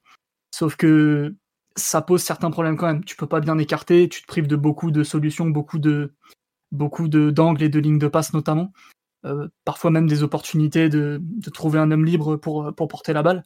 Et il y a aussi autre chose, c'est que face à une équipe comme Lille qui a vraiment beaucoup de mal à te cadrer et, qui globalement certes fait bonne figure sur, sur la tenue de son bloc, mais a quand même beaucoup beaucoup de mal à récupérer des ballons dans le camp adverse. Là ça va parce que techniquement ça suit et que t'as pas été mis en difficulté plus que ça mais face à une équipe qui est capable de beaucoup mieux te cadrer comme Lyon au match d'avant, là tu vois que les distances très réduites les uns avec les autres, c'est une fausse sécurité et que ça permet à l'adversaire en fait de couvrir beaucoup moins de terrain, de beaucoup mieux te fixer dans l'axe et, et, le cas échéant de te mettre, de te mettre dans le jus quoi. Donc euh, bon, à mon avis ça rentre aussi en jeu, il faudrait vraiment euh, que les uns et les autres se détendent un peu avec ça à mon avis si on veut continuer à être à croire euh, un peu plus longtemps à ce système avant qu'on passe à autre chose. Quoi. Ouais. Bon, nous Parce que si les adversaires se mettent un peu sur le modèle de Lyon à se dire, bon, les mecs ont beaucoup de mal à jouer à plus de 12-15 mètres les uns des autres, il y a vraiment moyen de les cadrer, de, de contrôler la, sortie de balle en étant plus agressif que ce que Lille a proposé hier. En Ligue des Champions, ça peut coûter très cher, ça. Et ça peut amener des catastrophes type euh, le PSG parfois, ou même d'autres matchs de, grandes équipes, hein, où, où, où, tu sors pas un ballon et, faut se rappeler de, de, de je sais plus c'était quelle saison 2018 je crois 2017-2018 où Guardiola prend le feu face au pressing en 4-3-3 de Liverpool qui commence à mettre un temps fort City sort plus un ballon les mecs sont tétanisés collés les uns aux autres et, pendant une demi-heure ils prennent le feu c'est terrible quoi et ça c'est des choses qui peuvent qui peuvent coûter cher et sur lesquelles il faut travailler à mon avis euh, ça, je te rejoins sur le besoin de travailler le système et tout pour, pour vraiment le rendre pérenne. Mais quand Tourelle en parle, si tu l'écoutes bien, il, il te dit pas qu'il va faire toute la saison avec non plus. Hein. Il a l'air d'en faire un truc très circonstanciel, euh, lié aussi au fait qu'il a plus beaucoup de solutions en attaque, notamment. c'est possible et c'est un peu l'histoire de système au PSG depuis qu'il est arrivé. Hein. C'est des trucs très. Euh, c'est pas des phases qui durent des dizaines de matchs. Si, mais 10 matchs quoi. voilà. Une, dizaine, voilà. c'est ça. C'est 10, 15, allez, 20 de temps en temps, mais pas beaucoup plus. Quoi. Il a, fait 20 matchs en défense à 3 d'affilée? Peut-être en 2019. Non, non, non. la, période défense à 3 en 2019, elle dure de la mi-temps du match aller contre Napoli au match contre Liverpool euh, qui est fin novembre. Donc tu vois, elle a dû durer 9 matchs à tout casser. 8-9 matchs à tout péter. Ouais, une dizaine de matchs à chaque fois. Après, il est passé. Ouais, il avait ressorti à l'époque de. avant le retour de Manchester aussi. Ouais, il avait un peu. Mais c'était moins marqué quand même euh, à l'époque. Ouais, mais tu vois, contre Toulouse, tous ces déplacements-là, je trouvais qu'il y avait pas mal de le côté justement à l'extérieur, on se mm. sécurise, on fait un peu avec les moyens du bord. on l'a beaucoup vu le 3-1-4-2 notamment. Effectivement. Bah, après, deuxième partie de saison. Quand il donnait du temps de jeu à Paredes pour l'intégrer, où ça marchait pas trop, trop, trop non plus, mais bon. Puis il y avait aussi le fait que tu jouais avec Alves, qui est, quand même un joueur assez particulier, qui avait plus pas vraiment des facultés de de plus trop les facultés d'une défense à 4. Donc voilà. On nous dit pourquoi les latéraux ne centrent plus? Bah ils ont centré ce week-end. Euh, Moiskin, il a eu euh, trois balles, trois centres où il aurait pu euh, marquer dessus. Donc on peut pas dire qu'ils n'ont pas centré. Après le problème du quand on attaque avec deux attaquants, c'est que c'est gentil de centrer, mais les joueurs en face ils sont il n'y a pas grand monde à marquer quoi. Enfin, au bout d'un moment, tu peux être à pratiquement à deux sur chaque jeu parisien dans la surface, donc forcément, c'est vite compliqué. Il y a des centres aussi qui trouvent euh, beaucoup Florenzi au second poteau, qui essaie de remettre dans la surface ou de, tenter des, reprises de volée. Euh. Mais il y a eu quand même pas mal de, pas mal de centres. Kurzawa, sur la deuxième occasion de, de Keane où il coupe euh, devant Fonte, c'est Kurzawa qui centre. Oui, c'est ça, c'est ça. De mémoire, Kurzawa fait deux ou trois centres dans le match. Di Maria en fait un ou deux aussi. Florenzi, il fait ce qu'il peut, il doit en faire deux aussi, deux, trois, mais ils sont pas très précis. Donc, voilà, après le PSG n'a pas forcément un jeu extérieur très développé, on en parle régulièrement depuis, depuis l'arrivée de Tourelle qui n'est pas un, entraîneur spécialement connu pour ça, au contraire. C'est pas, c'est pas le PSG d'Emery la première saison, c'est sûr. Ouais, voilà, c'est Puis, puis t'as pas Cavani dans la surface non plus. Il n'y a pas Cavani, exactement. Voilà. sur l'analyse collective, est-ce que vous voulez rajouter quelque chose? On nous dit Tourelle fait du bricolage depuis 3 ans. Bah, complètement monsieur bricolage depuis qu'il est arrivé, Thomas Tourelle. Oui beaucoup, bah, beaucoup d'absence, donc forcément, tu, n'as aucune continuité, donc tu bricoles. Mais bon, après, c'est peut-être aussi ce qui va lui coûter sa place à la fin de la saison, le fait de pas d'avoir été que dans le bricolage et pas dans la, pas dans la construction. Donc, euh, un fixe par-ci, un scotch par-là, et puis bah, ça se voit, enfin, ça se voit dans la durée le, bricolage globalement. Quoi. Et on nous dit, euh, c'est temporaire le 3-5-2. Bah, on vient d'avoir ce débat, donc voilà. Euh, Omar, Simon, Tigno, analyse collective, on a fait le tour ou un dernier truc à rajouter? Bon, pas de. Non, c'est bon, je pense. Allez, on va passer aux performances individuelles, mes amis. Euh, de quels joueurs souhaitez-vous parler sur ce match d'hier? Est-ce qu'on commence par ceux qui ont été très bons? Est-ce qu'on commence par ceux qui ont été bof, bof, bof? Est-ce qu'on commence par qui Par quoi Comment? Est-ce que vous voulez commencer par le, comment j'allais dire l'homme du match? Mais non, c'est, j'irai peut-être pas jusqu'à dire que c'est l'homme du match, mais en tout cas l'homme d'un geste euh, hors norme. Un petit mot sur notre ami euh, Presnel quand même, qui a fait un, un tacle qui, je pense, restera euh, le Lille PSG. Ah, mais il a fait un. Geste éternel de l'histoire du foot. en tout cas au PSG. non, mais c'est vrai. Non, mais sérieux, tu te souviendras de ce truc-là dans 20 ans. Faut se le dire. c'est vraiment un geste historique. Quand, quand, quand tu associeras la, magnifique carrière de, de Kipembe à 2-3 gestes, il nous fera ça bah, T'auras forcément ce truc-là. Euh, c'est fort. Hein. Non, mais tu sais, le début de sa carrière, ça avait été marqué par le geste sur Messi, le fameux PSG Barça. le double tacle. Le double tacle sur Messi. Bah, tu vois, là, quelque part, dans, dans le Presnel Kimpembe de 2020, celui qui est devenu un joueur majeur du PSG, un vice-capitaine, et eh bah, il y aura ce sauvetage où tu le vois euh, s'arracher la jambe littéralement. Euh, on a parlé de trois semaines d'absence. J'espère que c'est trois semaines et pas trois mois parce qu'il s'est arraché la cuisse au passage. Mais tu auras ce geste-là. Quoi. Enfin, je te laisse reprendre Omar parce que tu en parles très bien. Euh. Bah ouais, forcément obligé de parler de, de Presco. Euh, si on, si vraiment on regarde le, le, match en lui-même, il démarre, il démarre la rencontre assez difficilement euh, par des soucis de repère, peut-être aussi un petit peu comprimé par la ligne de touche, euh, parce que ça on n'en parle pas assez. Euh, c'est que quand tu défends à 3, bah, ça demande en fait un niveau technique super élevé à tes joueurs parce que en plus d'avoir ben, des, des, espaces qui sont comprimés, ben, tu as la ligne de touche qui est pas loin et tu peux, tu peux rendre un nombre de ballons incalculable quand tu es, t'es pas euh, ben, d'un niveau technique euh, excellent et c'est ce que c'est ce qu'a pu euh, c'est ce qu'on a pu voir avec Errard notamment à, à moult reprises quand il quand il occupe cette position là donc Kipembe se ressaisit se ressaisit bien à partir du moment où on passe en, en, en base à 4 c'est comme si tu lui enlèves d'une d'une chape de plomb. Il y avait quand même un client en face parce que l'ami l'ami Bourak est, est un est un attaquant qui pèse pas que, que physiquement, mais c'est aussi euh, un attaquant qui se déplace très bien, qui a une très très bonne première touche, euh, notamment on, peut le voir sur le sur le contre euh, que, que les Lillois ont un peu un peu chié dans la colle. La première touche de, de Bourak, elle est vraiment exceptionnelle pour le coup, la façon de s'emmener le ballon. Donc Pembe répond répond bien à, à tout ça. Euh, et puis ouais, après on est obligé de, de parler de ce de ce tacle qui en dit tellement en fait sur le sur le joueur que c'est, euh, sur la, la mentalité du, du bonhomme, parce que je, crois que sur l'action, je sais pas s'il se déchire ou s'il se claque. S'il se claque et, et que c'est euh, bah, un grade 3, ça peut aller jusqu'à 4 mois d'absence, quoi, tu vois. Donc c'est pas, c'est c'est pas une blessure bénigne, quoi. Il, il s'est pas mal coupé long, quoi, pour le coup mais il arrive à, à, à reprendre. Euh, bah déjà, si, si, tu regardes, si tu regardes toute l'action, euh, la mise hors de, de position de, bah, de tous les joueurs défensifs du PSG est hilarante pour le coup, parce que ils vont ils vont se présenter à à quatre quatre Lillois contre euh, Kipembe. Euh, il y a Gay qui essaye de, se repilier, mais lui aurait peut-être dû être plus agressif sur la première sortie. Pembe fait le choix d'aller euh, d'aller côté ballon au départ, euh, ce qui est légitime parce qu'en fait tu peux pas prendre une bonne décision contre quatre joueurs. c'est des actions, c'est des actions tellement irréelles. Je me souviens de Sergio Ramos qui avait fait ça au parc en 2000 en 2018. sur le côté, je sais pas si vous vous souvenez de cette action où juste avec l'orientation de son corps et la maîtrise des espaces, il avait réussi à éteindre trois joueurs du PSG sans tacler. C'est, enfin, faudrait retrouver cette action, mais c'est aussi un truc assez fou.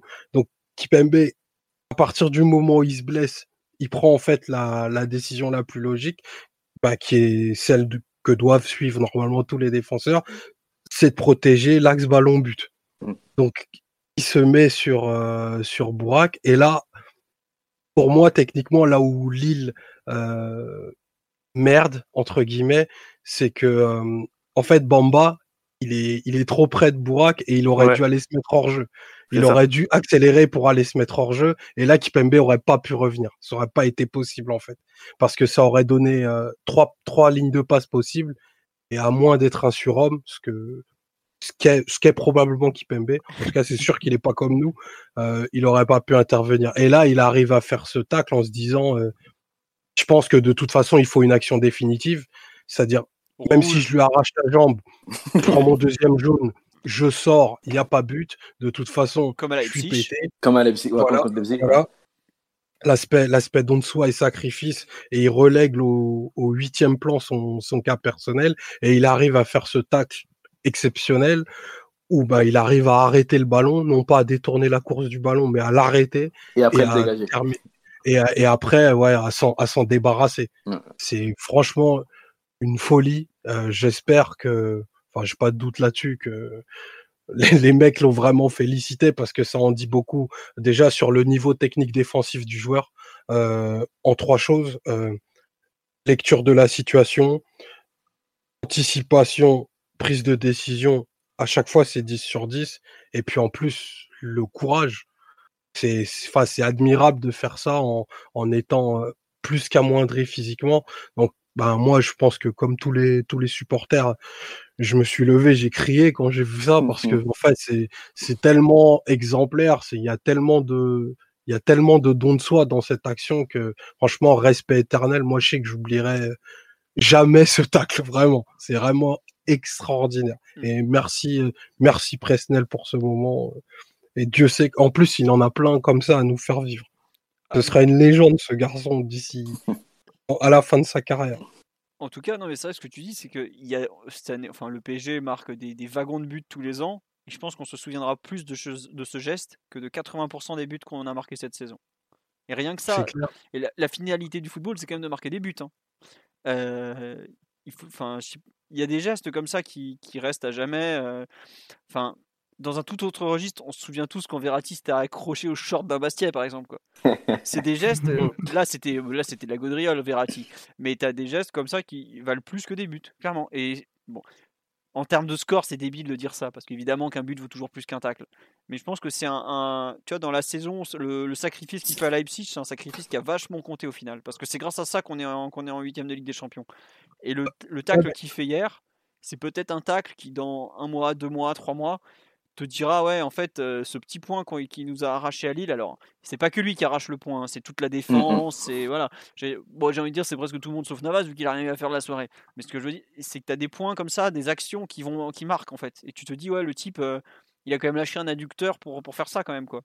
Je sais on me dit est-ce qu'il s'est pas éclaté la cheville au passage a vu la violence du tacle c'est possible honnêtement il a tout arraché il a enfin il a mis tout ce qu'il avait il a mis tout son cœur et il a vraiment tout donné quoi. Donc on le karma veut, qu'on soit champion à un point de Lille. Bah, je sais pas, on, verra ça, mais il y, a une, un, don qui est, extraordinaire dans, l'action et qu'il faut saluer parce que on se, plaint assez souvent du peu de l'indolence de nos joueurs, du côté un peu parfois starlet qui veut pas se faire mal. Tu vois ça, tu fais mais non, en fait, il y a des joueurs dans l'effectif qui se mettent minables. Enfin, je sais pas si on se rappelle, la saison 2018-2019 où il est très critiqué, il a quand même joué 4 mois avec une pubalgie. Je sais pas. Enfin, je sais pas si essayer de jouer 4 mois avec une pubalgie, vous allez voir ce que c'est. Ça fait mal. Hein. Ah, ça fait, ça fait très mal. Voilà. Tu rentres chez toi pour monter les escaliers, t'arrives pas. Voilà, bah, tu, tu, rajoutes la pubalgie plus euh, voilà des, des, des, problèmes personnels très importants qu'on n'évoquera pas forcément ici.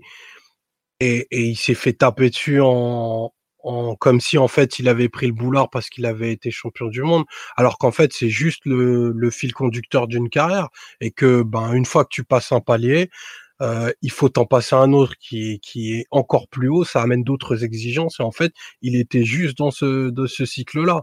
Donc moi, je vraiment, euh, enfin, déjà, en plus d'être un joueur exceptionnel, j'ai vraiment que du respect pour ce, pour ce qu'il est, pour ce qu'il dégage. Et en fait, voilà, vu que Kipembe marque jamais, il avait besoin d'une d'une action un peu historique pour que tout le monde se rende compte à quel point il est fort en fait.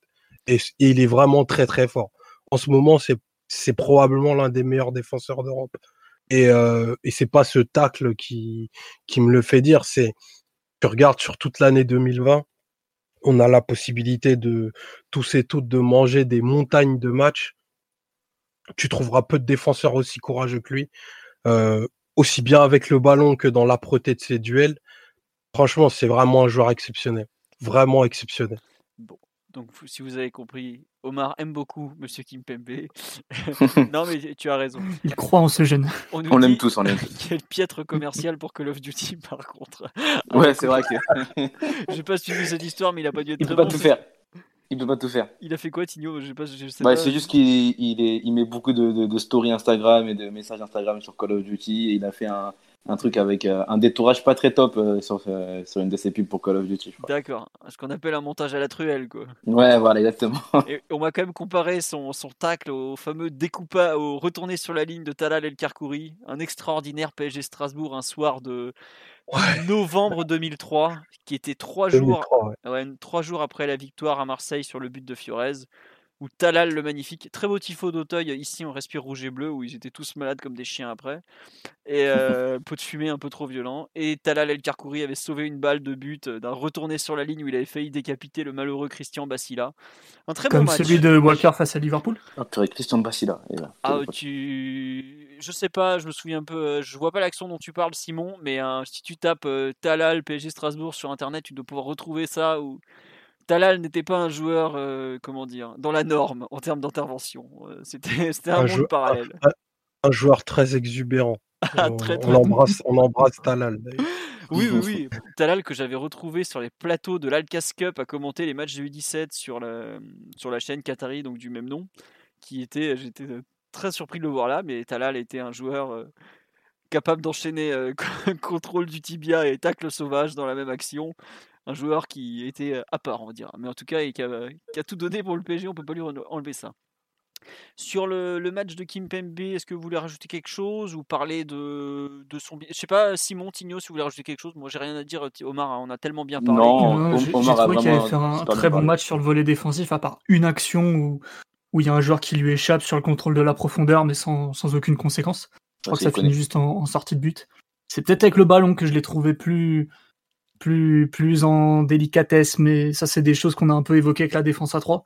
Il a été très très gêné par Iconé tout le match, qui pour le coup euh, était le milieu droit dans le 4-4-2, mais qui couvrait beaucoup euh, euh, le, demi-espace, le demi, demi half space, d'accord, le demi-espace gauche parisien, donc la zone de, de Kimpembe qui, qui supposément aurait peut-être pu trouver Di Maria face à lui, qui a jamais pu le trouver vraiment à cause de, du travail de d'Iconé qui a jamais rechigner à, vraiment le cadrer, le suivre et, bloquer les bonnes lignes de passe vers l'intérieur. Donc euh, c'est peut-être le, truc où, il a été moins, à l'aise, moins impressionnant, sans faire n'importe quoi non plus. Hein. C'est pas comme s'il rendait des ballons euh, ou qu'il prenait des risques inconsidérés comme face à Lyon.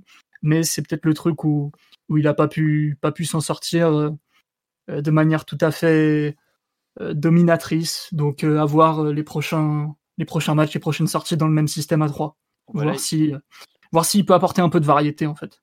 Peut-être du jeu long, peut-être du jeu en profondeur, ce genre de truc. Là, on le revoit pas avant un mois, hein, globalement. Enfin, un petit mois. Hein, c'est vrai, c'est vrai. Par contre, je veux bien que tu nous expliques ce que c'est que le demi-demi-espace. Est-ce que c'est le quarter space que tu viens de nous inventer ou, pas tout à fait? Le demi-space bah, Écoute.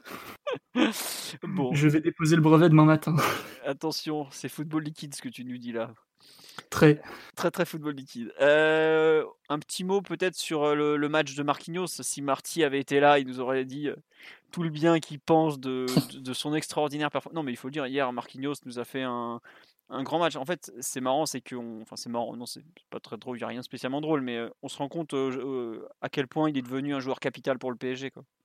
Pendant des années, on disait, ouais, il y a un PSG avec Thiago Silva, un PSG sans Thiago Silva, mais aujourd'hui, qu'on a plus de on a deux centraux gauche qui font très bien l'affaire globalement. Hein. Kim Pembe et Diallo comme doublure, c'est quand même pas trop mal.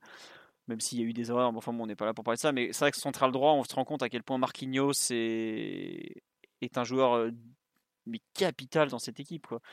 Je ne sais pas si à quel point le départ de Thiago Silva lui a fait du bien, lui a permis de, de s'émanciper, de devenir, ça y est, enfin le, le patron et pas le, vice-patron. Euh, mais en tout cas, le, match d'hier et même toutes ces rencontres euh, depuis, bah, depuis le début de la saison, on était, je crois que c'était, je sais plus qui j'en parlais, euh, je crois que c'était peut-être Mathieu ou toi, Simon, qui me disait que depuis deux ans, Marquinhos faisait pas non plus que des bons matchs, que des bonnes saisons globalement. Mais là, cette saison, franchement, Il était, il est vraiment très très bon. Et quand il, a quand il décide comme ça de lui-même, parce qu'il sent que le match requiert ça, que son équipe a besoin de ça, d'aller jouer au milieu de terrain, franchement, très impressionnant. C'est, c'est, on a assez souvent dit que, enfin, nos joueurs sont des fois, enfin, ils subissent parfois un peu les événements, que, que si, que ça. Mais là, de se prendre en main tout seul pour lui, mais surtout pour son équipe, de dire bon allez, euh, le jeu requiert ça et je fais ça. Euh, bah, vraiment chapeau quoi. Franchement. Euh... son, son QI football il est très élevé. Hein, je trouve à Marquinhos Star, je parlais d'intelligence situationnelle, mais la façon dont il dit les, les, bah, les situations, elle est, très bonne, que ce soit au poste de milieu de terrain ou de défenseur. Euh, quand il doit euh, anticiper et couvrir ses, ses, coéquipiers, quand il doit monter au milieu de terrain pour, pour donner de l'espace à ses coéquipiers, etc. Vraiment, c'est vraiment un super joueur. Je crois que euh, avec nous, on a perdu qu'un match cette année, si je dis pas de bêtises. je crois qu'il n'est pas là de toutes les défaites en Ligue 1. Et voilà, et on, il perd à Leipzig. Ouais, c'est ça, on perd à Leipzig. Et sinon, toutes les défaites, bah, Lens, Covid, Marseille, Covid. Euh, Lyon, il avait la. À Monaco, il, était, il revenait de sélection, il était un peu blessé. Manchester, il était un peu blessé, pareil. Euh, qu'est-ce qu'il y a encore comme autre défaite Lyon? Euh, bah, Lyon, euh, il était, il était bah, la hanche, l'autre bourrin de Crivelli qui l'a éclaté. C'est ça. Donc voilà, non, non, joueur archi indispensable. Pour moi, peut-être même à cet instant le plus indispensable du 11 de départ, globalement. Quoi. Enfin, je sais pas, euh, peut-être que toi, Tigno ou Simon, Simon, tu auras peut-être un autre avis. Mais je vois pas quel joueur aujourd'hui peut, peut, se dire plus indispensable que Marquinhos. Hein. Simon est parti là, je crois. Ou il a, il a fermé le micro. Il a disparu. Bon, l'enfant terrible est parti à la buanderie comme d'habitude. Oui, Omar, qu'est-ce que tu dis? Ah, ah non, j'allais meubler en attendant que ah, Simon arrive, du coup je redonne la parole. Non mais oui Simon, non, je sais pas ton avis sur un peu le, match de, de, Marquinhos ou toi Omar, si tu veux compléter euh, un peu sur cette capacité qu'il a eu à faire euh, un coup au milieu de terrain, un coup en défense, euh, et même globalement la qualité générale des interventions. C'est dire tout le bien qu'il pensait du, du, plan élaboré par le coach et le staff, quoi. J'étais sûr qu'il dirait ça. Thiago Silva l'avait fait avec Laurent Blanc en lui disant non, non, non, mais en fait, on va changer de système, là, c'est mieux. Bah, après, enfin, moi, je préfère des joueurs comme ça que des joueurs qui vont ah, C'est sûr, c'est sûr. Après, on lui dit est-ce que vous croyez que Marquinhos a décidé tout seul? Mais Tuchel l'a dit, ouais, il l'a décidé tout seul et je l'ai laissé faire parce qu'il sentait que le jeu nécessitait ça et qu'il devait le faire. Donc, bah, Marquinhos a dit pareil au micro de téléfoot aussi. mais même la première action, il le fait, tu vois, il crie sur Kipembe en lui disant c'est bon, tu peux resserrer, moi je monte un peu. Tu vois, donc ça, ça, se sent que c'est plus une, une, aspiration individuelle euh, et un dépassement de fonction qu'autre chose on nous dit on a une star brésilienne, une star française, mais c'est pas ce qu'on croit. je ne crois pas que nos défenseurs centraux se revendiquent star déjà, mais oui. Star, ouais, non. C'est marrant, c'est vrai que as, ton équipe aujourd'hui est un peu bâtie sur euh, deux duos franco-brésiliens, un en attaque un en défense. Et bah, euh, heureusement qu'on a celui de la défense, parce que celui de l'attaque, on le voit pas, peut-être pas trop, trop, trop souvent, mais bon. Euh, voilà. attendez, qu'est-ce que. non, Simon ou Omar, si tu veux compléter sur le match de Marquinhos je suis d'accord avec vous, Marquinhos, gros match, grosse euh, capacité de, prise en main et de prise d'initiative vu, vu, le, vu, ce qu'il a proposé en début de, première mi-temps avec le changement tactique. Euh, et je suis d'accord aussi que cette euh, saison, il fait plutôt des excellents matchs. Je suis pas le, je suis pas celui qui trouve que Marquinhos ça fait que des excellentes saisons au PSG en effet. Il y a eu parfois des, des coups de moins bien, des passages à vide, des, des fois où il passait peut-être un peu trop entre les groupes et ça pouvait être agaçant.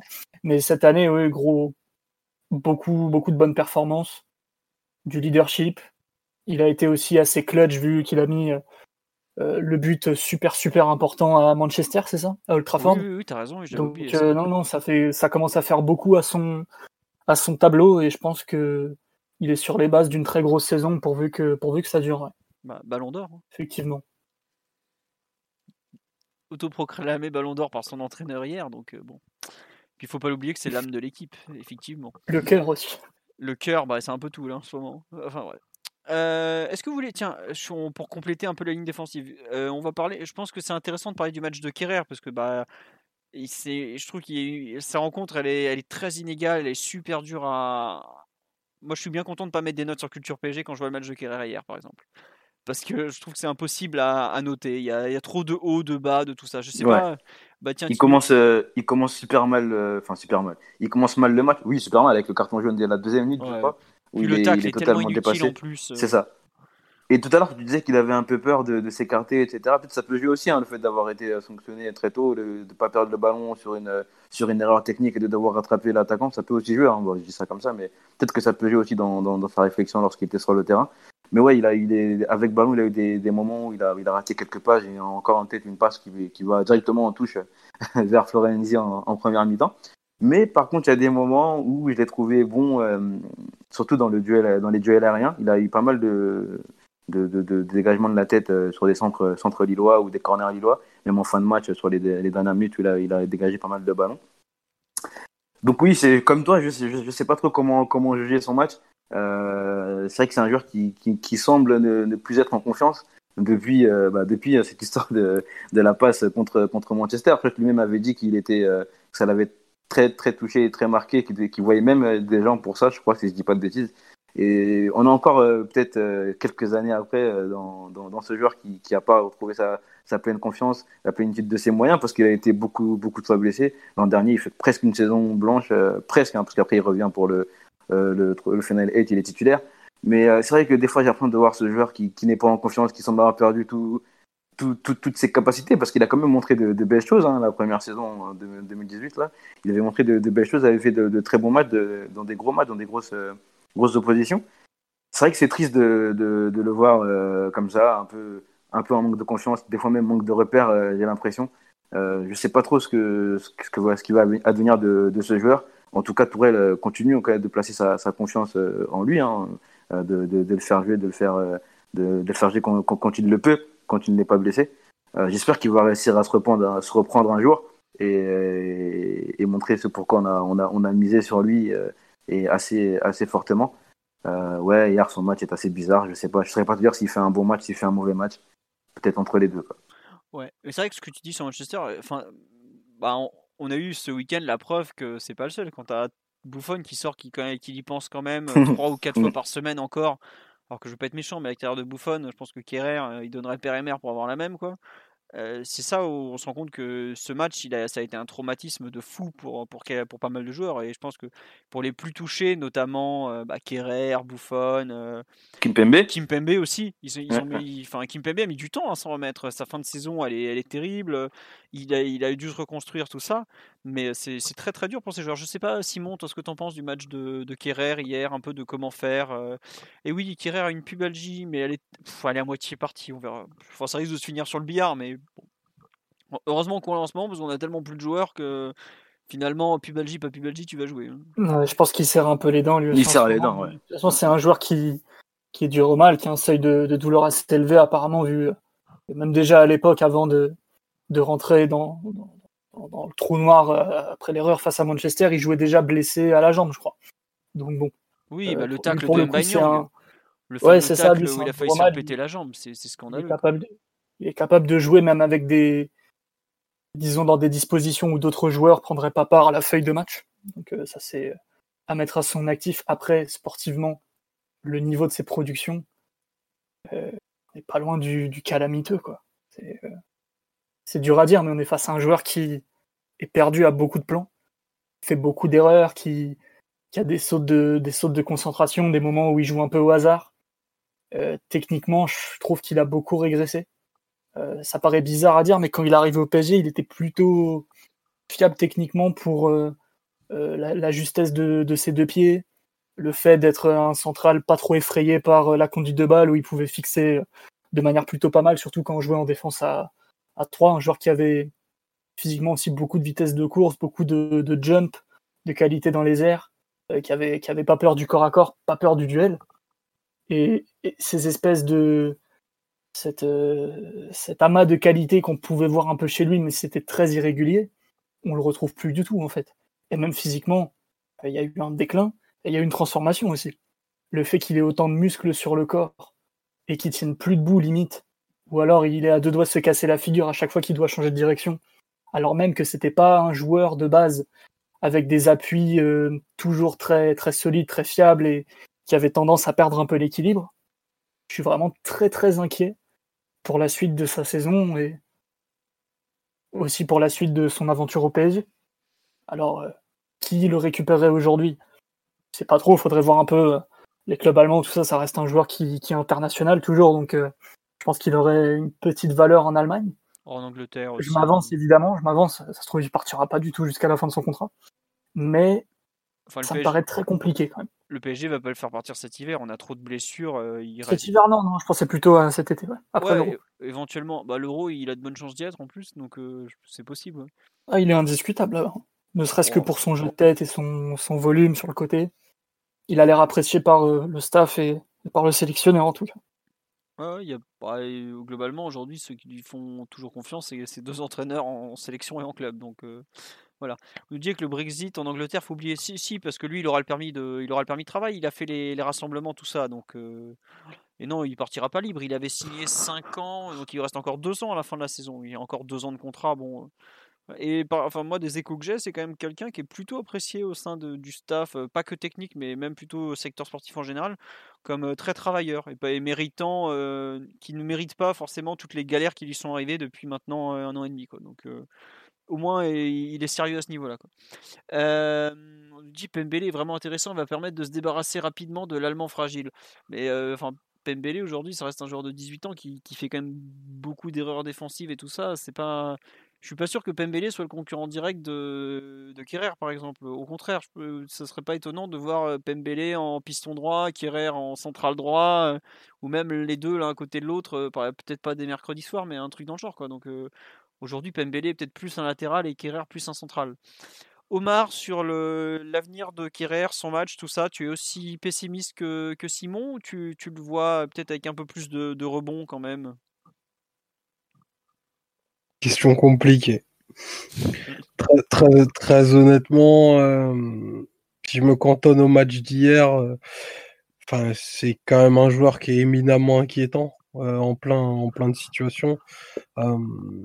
La première action qui me vient à l'esprit, je crois, elle est en deuxième période, où il rate de façon assez inexplicable, sans pression, une, remise qu'il est à deux doigts de remettre sur un, sur un attaquant lillois qui pouvait filer au but à, est dans nos, dans nos 30 mètres, quoi. Donc c'est un peu un peu ça Kerrer, c'est une espèce de, de panique permanente parce que ben il est capable de, de, de faire de très très grosses erreurs et d'appréciation et de lecture et euh, et pour le coup enfin t'en donnes quand même ce genre de situation, t'en as quand même régulièrement dans, dans le match. Donc je sais pas si je sais pas à quoi c'est lié. Euh, Est-ce que on est en face d'un joueur qui qui est encore en retard physiquement ou on est peut-être en face d'un joueur qui a qui a pas assez de technique défensive, qui a peut-être bah, défendu sur ses qualités physiques très très très longtemps. Euh, je, je l'ai pas vu en Bundesliga, donc j'ai pas d'avis sur la question. J'essaie juste de comprendre en fait comment il puisse euh, ben, cranter à ce niveau-là parce qu'il fait vraiment régulièrement de, très très grosses erreurs et en fait qui sont couvertes par, euh, la grosse qualité des, des, joueurs défensifs qui sont, qui sont autour de lui. Donc euh, j'avais plutôt un a priori extrêmement favorable lors de, de son arrivée parce qu'on avait besoin d'un défenseur plus agressif, d'un défenseur qui soit capable d'aller d'aller chasser plus haut. Euh, aujourd'hui, c'est des facettes de son jeu que l'on voit peu ou plus. Et, euh, et lorsqu'il faut défendre bas, ben, je pense que c'est notre défenseur euh, dans les quatre qui est, qui est le, moins, le moins fiable. Dans ceux qui pourraient composer une, une défense centrale, en excluant Danilo, c'est celui qui me, qui me paraît aujourd'hui t'apporter le, le moins de garantie technique avec ou, avec ou sans ballon. Donc, euh, voilà où on en est. C'est une, une, première partie de saison qui est encore tronquée pour lui, euh, pour les soucis de poubelle que vous avez évoqués. Je pense qu'il a vraiment besoin de reprendre le, le fil de d'une progression ou de. J'irai pas jusqu'à sa carrière parce que bon, tu vois, il est, il est au PSG, il est international. Enfin, si lui il est dans les soucis, 97% des joueurs, c'est encore pire pour eux, tu vois. Mais il y, a, y, a, y, a, y a vraiment il a besoin de reconnecter, c'est sûr, parce que aujourd'hui, on ne peut pas dire qu'il est en progression depuis, euh, depuis facile 1 à 2 ans. Tu prends, tu prends le, le Final 8 où, il est plutôt euh, du coup fit physiquement, c'est le joueur parisien le, le plus inopérant. Enfin, il a été clairement ciblé euh, dans, dans les trois plans de jeu des, de, de, de nos adversaires comme étant un des maillons faibles de l'équipe. Et ça, c'est logique. je pense que c'est logique pour plein de raisons, mais normalement, enfin, tu dois, tu dois un peu réfléchir avant de te dire bon, je vais faire des 1 contre 1 contre Kerr. Alors qu'aujourd'hui, c'est c'est pas le cas parce que ben il perd il perd aussi beaucoup de duels, quelque chose sur lequel il était très âpre, je trouvais au, début de au début de son passage au PSG. Donc à voir, à voir si, l'évaluation qu'on a faite du joueur il y a quelques temps était trop belle. Il y a, y que l'avenir qui le dira, mais aujourd'hui pour moi il joue par, euh, un concours de circonstances parce que si, Danilo était là, je pense que Marquinhos aurait joué, euh, aurait joué axe droit et ça aurait souffert euh, d'aucune contestation. C'est-à-dire qu'on est quand même en train de se dire que défensivement, il y a match entre Danilo et Kerrer. Voilà, c'est ce qu'on se dit le 21 décembre. Ouais. Ah oui, non, mais je te rejoins quand tu dis que c'est le c'est le numéro 4, voire 5 en défense centrale à cet instant. Alors qu'à un moment, au PSG, il était numéro 3, 3 bis par moment. Donc, tu as eu une, régression, enfin une non-progression, avec pas mal de facteurs extérieurs, les blessures notamment, qui l'ont forcément beaucoup gêné. Mais aujourd'hui, en fait, tu, dis, tu disais justement, ouais, pour jouer dans une défense à 4, c'est probablement le moins fiable des 4. Je te rejoins totalement. Et je vois pas comment il peut avoir un, une place à court terme autrement qu'avec la défense à 3, en fait. Parce que tu as, beaucoup plus de joueurs à mettre dedans et tu dois te retrouver avec, sachant que lui, de parmi ses qualités, il peut jouer bien, aussi bien axe gauche qu'axe droit. C'est un des rares trucs que pas grand monde n'a dans l'effectif au final, parce que même Marquinhos c'est pas très à l'aise axe gauche. Euh, Kim Pembe, on l'a vu, Diallo pareil, c'est pas toujours très pratique, donc il a au moins cette qualité-là. Après, globalement, il y a, il a, je trouve que en général, pour évaluer son état de santé, il faut regarder son, jump et son jeu aérien. Quand il est même pas dominant dans le jeu aérien, c'est qu'il est vraiment au plus mal. Bon, hier, il a globalement euh, été bon à ce niveau-là, donc je pense qu'il est, il est mieux physiquement qu'à une époque. Mais tu vois que c'est un joueur qui a à reconstruire physiquement, mais aussi psychologiquement. Quoi. La passe en touche, euh, elle, est, euh, ah, elle, est, elle, est, tellement caractéristique du joueur qui est en, manque de confiance. Qui, bah, Danilo nous a fait les mêmes à ses débuts, par exemple. Et le nombre de. Enfin, je me souviens, une passe en touche contre Manchester, on s'est regardé, genre, mais qu'est-ce qu'il fait?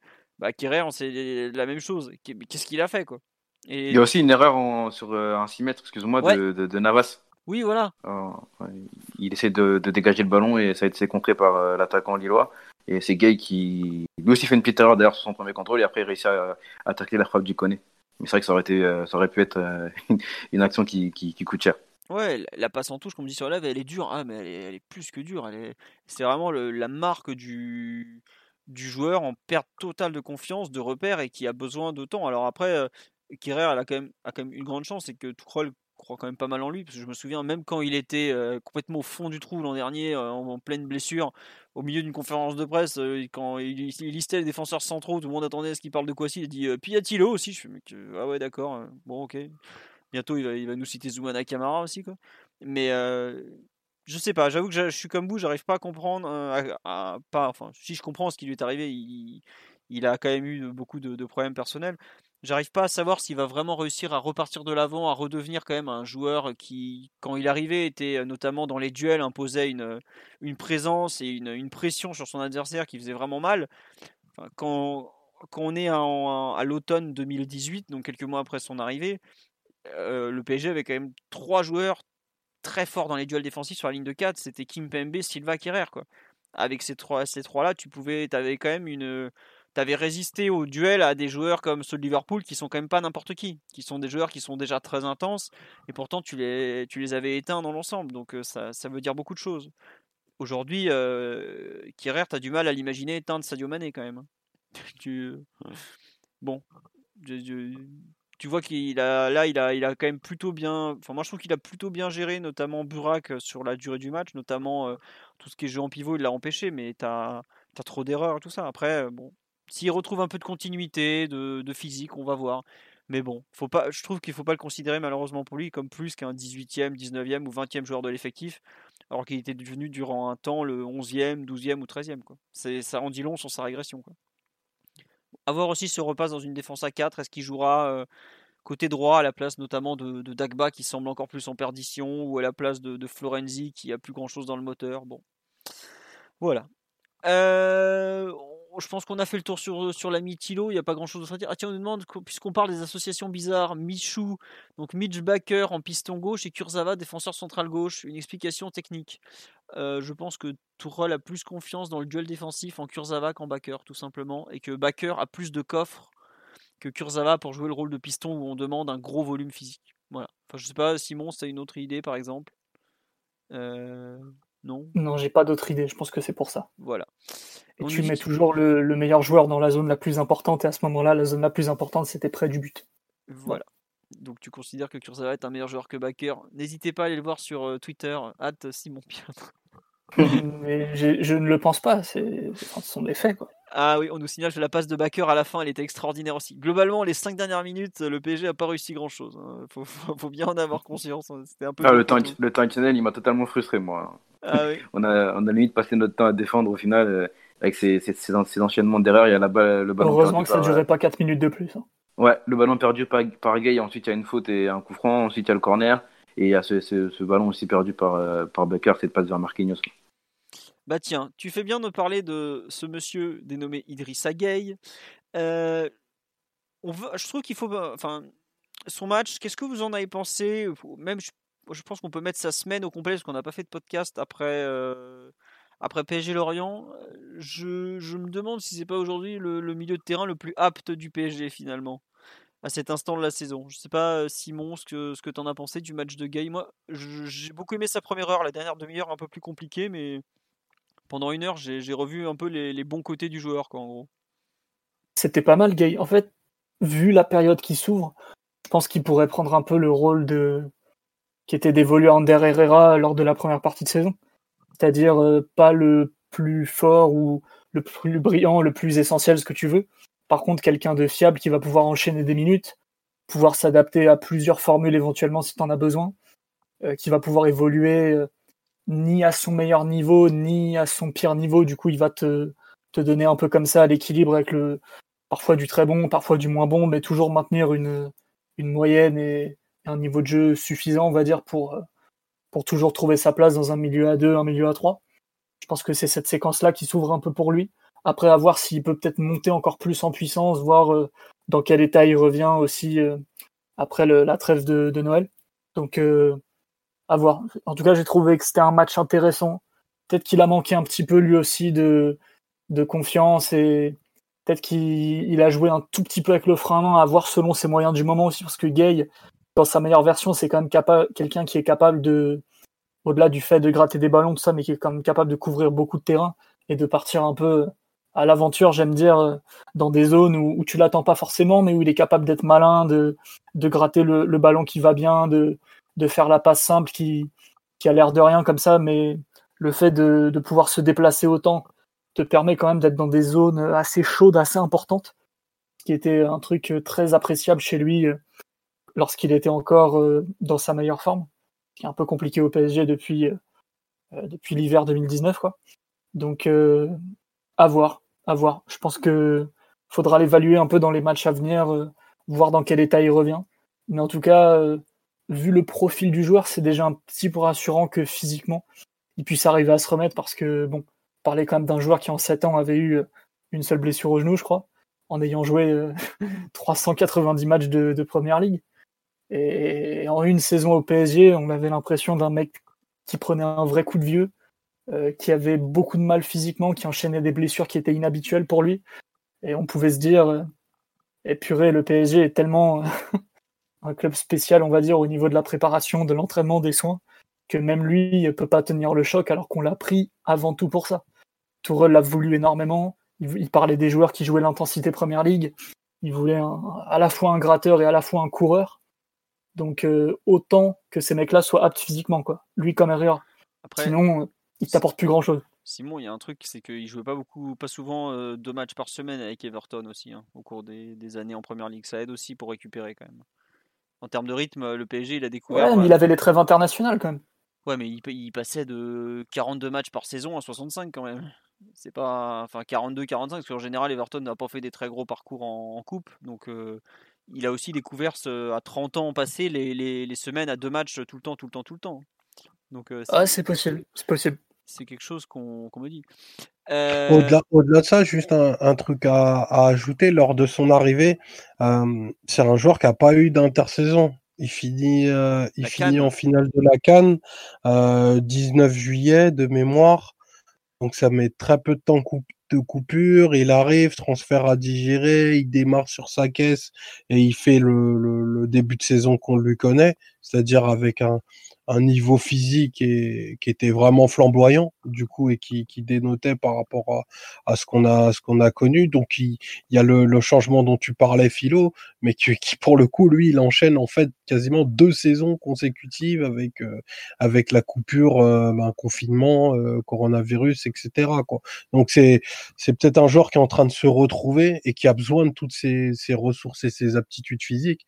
Mais du coup je me suis un petit peu octroyé la parole. Mais moi, j'ai vraiment, j'ai vraiment, j'ai vraiment. Ouais, c'est gentil.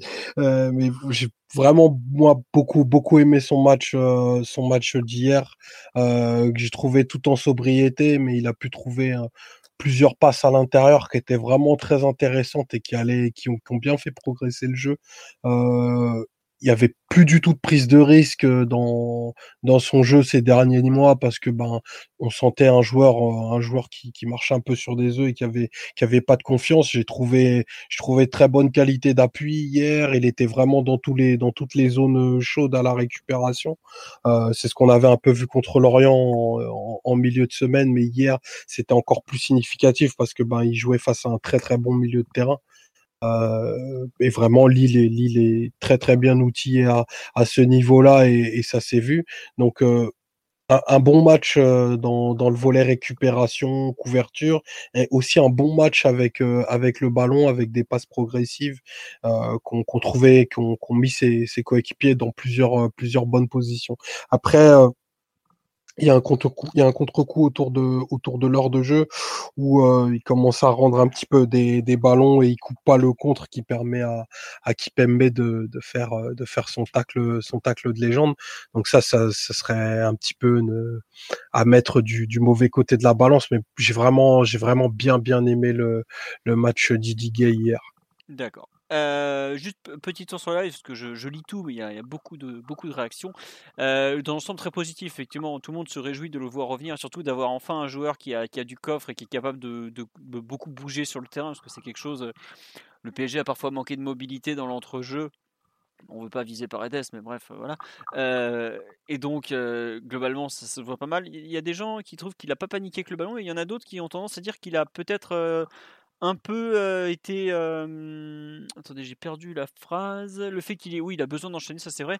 On nous dit, est-ce qu'il a pas eu tendance parfois à surjouer, à se trouver dans les zones où on l'attendait pas, ce genre de choses? Je sais pas, euh, Tigno, que, ce que tu en as pensé un peu de peut-être du match balle au pied de, de Gay, parce que dans le contre-pressing, le pressing, tout ça, il est, bah, c'est le meilleur de l'effectif. Il n'y a, y a, pas, y a pas photo. Hein, euh. Alors moi, personnellement, moi, je vais pas dire de, faire des redites à ce que vous avez dit, mais en tout cas avec ballon, je l'ai trouvé intéressant. Il a perdu peut-être 2-3 ballons euh, pas, pas de ballon très dangereux, à part l'action dont je parlais tout à l'heure avec Kerrer, euh, où en fait euh, il récupère la balle et il fait un contrôle trop long, mais il arrive à rattraper et tacler Iconé.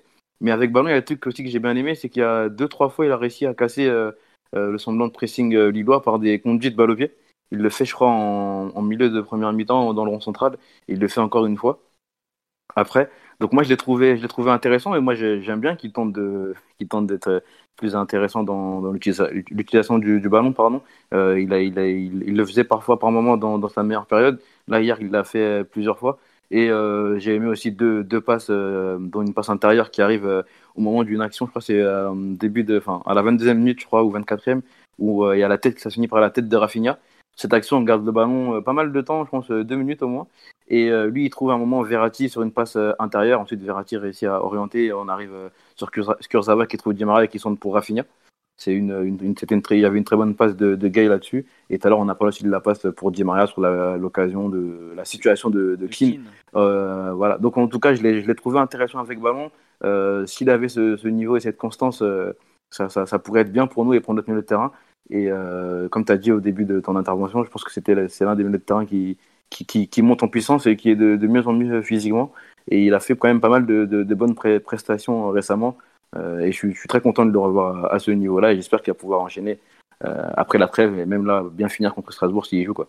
Oh, bah, je pense qu'il va jouer. Hein, il fait partie des joueurs qui n'ont pas peur d'enchaîner. Puis ça m'a fait rire quelque part le message de Simon. J'espère qu'il reviendra en forme après la trêve. bizarrement, je compte pas trop sur lui pour s'enfiler du foie gras jusqu'à avoir un gros bide et à revenir à l'entraînement hors de forme. C'est plutôt le genre à revenir ultra sec et péter tout au test de, de performance du premier jour. Hein. La mentalité top, top, top en tout cas. ah là, mentalité euh, top, top, top. Et puis bah, globalement, il prend soin de lui. Hein. Enfin, tu, à 30 ans, l'activité qu'il est capable d'avoir, même bien 31 ans là depuis le mois d'août, si je ne me trompe pas, Idriss Gueye. Ou il a eu 30 ans, je ne sais plus. Mais globalement, oui, c'est un joueur euh, qui est très. 31. Euh, 31, voilà. À 31 ans, bon. J'en connais qui ont 5-6 ans de moins qui aimeraient bien avoir son activité balle au pied, enfin pas balle au pied justement, son activité en général. Euh... Ah oui, il y a eu une action effectivement qui, qui était, je crois, contre Montpellier où tu as Herrera qui, qui, rate une passe en retrait, qui flingue une transition. Et il y a Gay qui est blasé, qui lève les bras au ciel sur l'action. Je sais pas si je crois que c'était à Montpellier ça, où il est là, genre, ah, mais c'est pas possible. Mais oui, Herrera provoque ça à tout le monde. c'est pas vrai, il y a des professeurs qui l'aiment beaucoup. Le body language des joueurs autour de lui sur le terrain est assez, clair. Assez parlant. assez parlant de ce point de vue-là, Bon, euh, est-ce qu'il y a un Mettez du respect sur le nom du capitaine, s'il vous plaît. Je tiens à rappeler qu'il était capitaine mercredi. C'est un honneur que le club lui a fait. Euh, oui. Euh, un bonheur de ne pas avoir vu le match. oh là là, T'as pas honte. tu feras tes devoirs un peu mieux la prochaine fois, Simon? Non, est-ce qu'il y a un autre joueur dont vous voulez parler ou on estime qu'on a fait un peu le tour sur ce je sais pas, vous voulez parler. Ah, Simon, est-ce que tiens, tu veux. Ah oui, on va en parler effectivement. Le match du dénommé Levin Kurzava. On va parler de ah. deux choses déjà. On va parler du moment où Levin Kurzava nous a fait quelque chose. Voilà, la sortie du terrain. je crois que c'est le, le, geste le plus euh, anti-compétitif que j'ai vu cette saison au PSG. C'est parce qu'il connaît pas la règle, ça. Mais au final, le contre, le contre arrive après sa sortie. Hein. Le contre Mais oui. ils sont arrive après sa sortie, les gars. Donc ça aurait pu, être, ça aurait pu coûter un peu, un peu cher cette histoire. Non, mais on rigole là. Mais euh, ce qu'il fait, c'est un. J'ai envie de citer une personne qui a été interrogée. C'est un crime contre l'équipe, quoi. Franchement. Surtout, il sort en mode ouais, je vais pas bien. Mais, mais qu'est-ce que tu fais? Mais allonge-toi par terre, hurle à la mort. Enfin, je sais pas, de. C'est pas comme si on n'avait pas des mecs qui savaient pas se rouler dans tous les sens dans l'effectif, quoi. mais pour lui, il est dans le vrai. Là, il se dit Attends, attends, je sors vite, comme ça, ils vont vite me remplacer et l'équipe sera pas pénalisée. il fait ça de bonne foi, c'est juste qu'il connaît pas la règle, je crois. Mais oui, mais, mais quand même, Levin, t'as 28 ans. Euh, enfin, 4 euh, ans de plus, il est pas venu pour rien. Je pense qu'il nous avait sorti là, mais. Ah moi j'étais là, mais, mais qu'est-ce qu'il fait? Reviens sur le terrain, fais quelque chose. Euh, je sais pas, saute sur Maignan quand t'es derrière le but, mais tu fais pas ça quand même. Non, mais franchement, j'ai vraiment été choqué. J'ai fait, mais quand même, euh, football professionnel, faut savoir jouer euh, avec les règles. Enfin, c'est même, c'est même en amateur, tu sais ça, quoi. Enfin, il laisse son équipe à 10 avec un boulevard. Tout le monde doit se réorganiser parce que personne sait où il est passé. Je crois qu'il En plus, en plus, il y a les changements avant, non? Ou, Ouais, ou juste avant, juste après. Enfin, c'est une période du match qui est assez confuse entre la 77e et la 85e là. Euh, on nous dit qu'il avait envie de faire briller Kimpembe, mais on lui demande pas de faire briller Kimpembe, on lui demande de pas faire perdre son équipe. Ah, je sais pas, j'étais là. Bon, pour euh, le reste de son match, je trouve, à part le premier quart d'heure un peu dur, mais les, 60 minutes après qui ont suivi plutôt pas mal, notamment euh, en début de deuxième mi-temps, il est vraiment très bon. Mais cette sortie, là j'étais là, mais c'est pas possible, monsieur Kurzawa. Faut, faut revenir sur le terrain, débrouillez-vous. Hein. Bon, Simon ou, Tigno, euh, on est tous d'accord que sa sortie est ubuesque, voilà. Ouais, mais il fallait en parler, honnêtement, il faut en parler. Quoi. Euh... J'ai bien rigolé, perso. Euh, ouais, bah moi j'ai pas trop rigolé. Ça m'a pas fait rire non plus, Simon. moi je me suis un peu énervé devant la télé parce que. Faut, faut savoir accepter le chaos, messieurs. Ça. fait partie de, partie de l'équation. Ouais, bah, bref, sur son match, euh, toi Simon, tu l'as trouvé très bon visiblement en première période, non? J'ai trouvé bon tout court, pas pas extraordinaire parce qu'il n'a pas non plus mis une, reprise de volée dans, la lucarne, bien qu'il en soit tout à fait capable.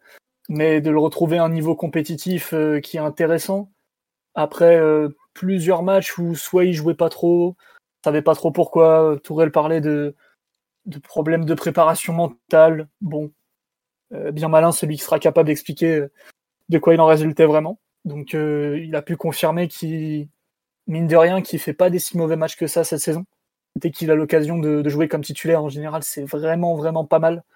Et vu le passif du joueur, il faut savoir s'en contenter à mon avis. Donc bon, à voir. À voir ce que ça donne, à voir si lui il est capable de, profiter du système ou, ou pour le coup au niveau défensif c'est très très allégé et il a plus qu'à se préoccuper de, l'occupation de la largeur. Il y a quand même un truc que j'avais regretté dans l'analyse collective, c'était le manque de dynamisme et de vitesse de l'équipe, ce qui faisait que dès qu'on touchait les joueurs de côté, Lille pouvait coulisser assez facilement et vraiment fermer les, les espaces des deux pistons. Ça vaut aussi pour, pour Florenzi de, de, l'autre côté, mais qui lui a un autre profil. Euh, c'est peut-être le seul regret où, où tu sens quand même que dans tous les 1 contre 1, tous les moments où il doit faire des vrais diffs, il n'est pas encore tout à fait capable de d'assurer sur chaque situation et de vraiment proposer des débordements très très énergiques, très exubérants. Mais sinon, à part ça, au niveau, au niveau de la concentration, c'était pas mal. Au niveau technique, euh, il a plutôt assuré. Au niveau des centres, il a plutôt réfléchi avant de, de, chercher la zone. Donc le plan de jeu, visiblement, c'était de trouver le second poteau, euh, que ce soit à droite comme à gauche, pour ensuite remiser sur un joueur lancé. Donc bon, je pense que je pense qu'il faut, il faut savoir le saluer, s'en contenter et, et, se dire que c'est prometteur malgré tout. J'ai pas grand chose de négatif à dire sur, sur son match. Il y a peut-être des actions qui, qui m'échappent un peu. Si vous les avez, je veux bien. Euh, non, non, non. On nous dit bonne montée en puissance. Moi, je trouve que c'est ça. Et puis surtout le fait que c'est quand même mieux techniquement que, que Backer. Moi, je retiens vraiment la montée en puissance. Mais après, ce qui est dommage, c'est vraiment le, la sortie sur blessure. Parce que ça veut dire que là, tu. Bah, euh, blessure musculaire, allez hop, trois semaines. Quoi. En gros, tu le ah Ah oui, bah, bah, oui, il est pas. Ah oui. Euh, alors, J'avais prévu le retour en équipe de France déjà, au niveau calendrier. Euh. Non mais alors, il est sorti n'importe comment, mais c'est parce qu'il était blessé, Simon. C'est pas, c'est pas juste il en avait marre du match. Hein. c'est vrai, c'est vrai. il y a au bout d'un moment, euh, il fait n'importe quoi au moment de sa sortie, mais c'est parce qu'il est blessé quand même. Après, on nous dit il est prometteur. Ouais, mais voilà, 28 ans, t'es prometteur, c'est parce que t'as enchaîné un demi bout de match. Bon, c'est un peu, c'est un peu gênant, on va dire. je sais pas, Stigno, ce que t'en as pensé, toi? Ouais, j'ai pas, j'ai pas grand chose à dire de, de, de, plus que, que, que, vous sur les lignes. Ok. Euh, L'ami Omar, tu veux rajouter quelque chose ou on a fait le. Comment dirais-je le, le, tour? Oh Non, je parlerai pas après son impresario. J'ai envie de rester en bon terme avec lui. Qualité DTN malgré tout.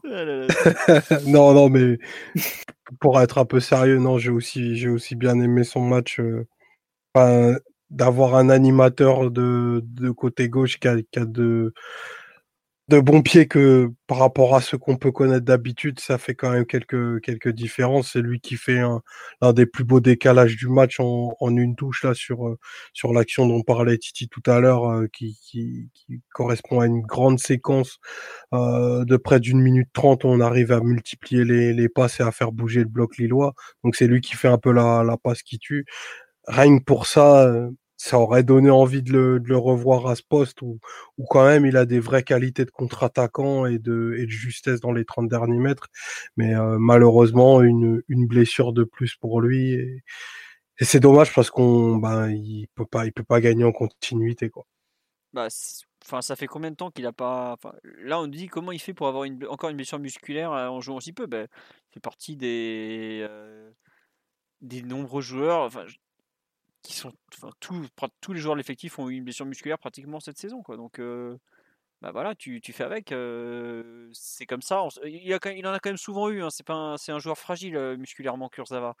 C'est un, joueur qui est, qui est, quand même un, un, gros gabarit, un bon athlète, mais il a toujours été fragile musculairement. Ça, ça se confirme, quoi. Donc, moins tu joues, plus tu te blesses à ce poste-là, en plus. Ouais, en plus, c'est un, un, poste où tu as vraiment besoin de rythme. Et c'est pour ça que la plupart des arrières latéraux remplaçants sont pas forcément très performants, d'ailleurs, en général. Bon, on a fait le tour sur ce PSG euh, Lille, Lille PSG. Le match du Rafinha, on en a déjà parlé un peu. Suite Di Maria il n'y a pas grand chose à dire, non? Euh, les changements, on m'a dit, est-ce que vous parlez des changements? Mais les changements, ils ont joué un quart d'heure. Le celui qui a le plus joué, c'est Mbappé. Il a joué, euh, il a joué 17 minutes. Draxler aussi, il a joué. Enfin, il paraît qu'il a joué 17 minutes. On l'a pas vu. Donc voilà.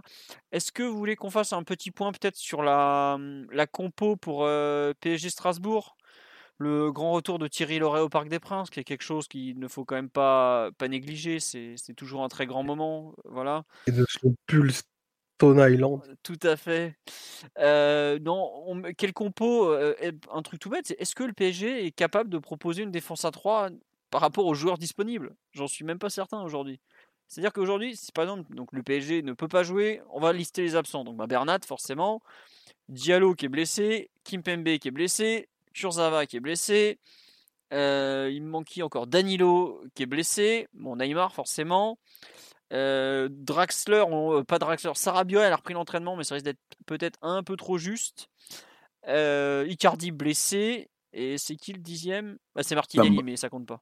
Mbappé aussi quand même. oui, Mbappé. Je sais pas s'il était en état de jouer hier. en état de un quart d'heure, quoi. Je sais pas. Ah, ah, non, juste pour finir sur ce PSG Lille, on me dit euh, Tourelle a pas dit qu'il s'était planté sur ses remplacements.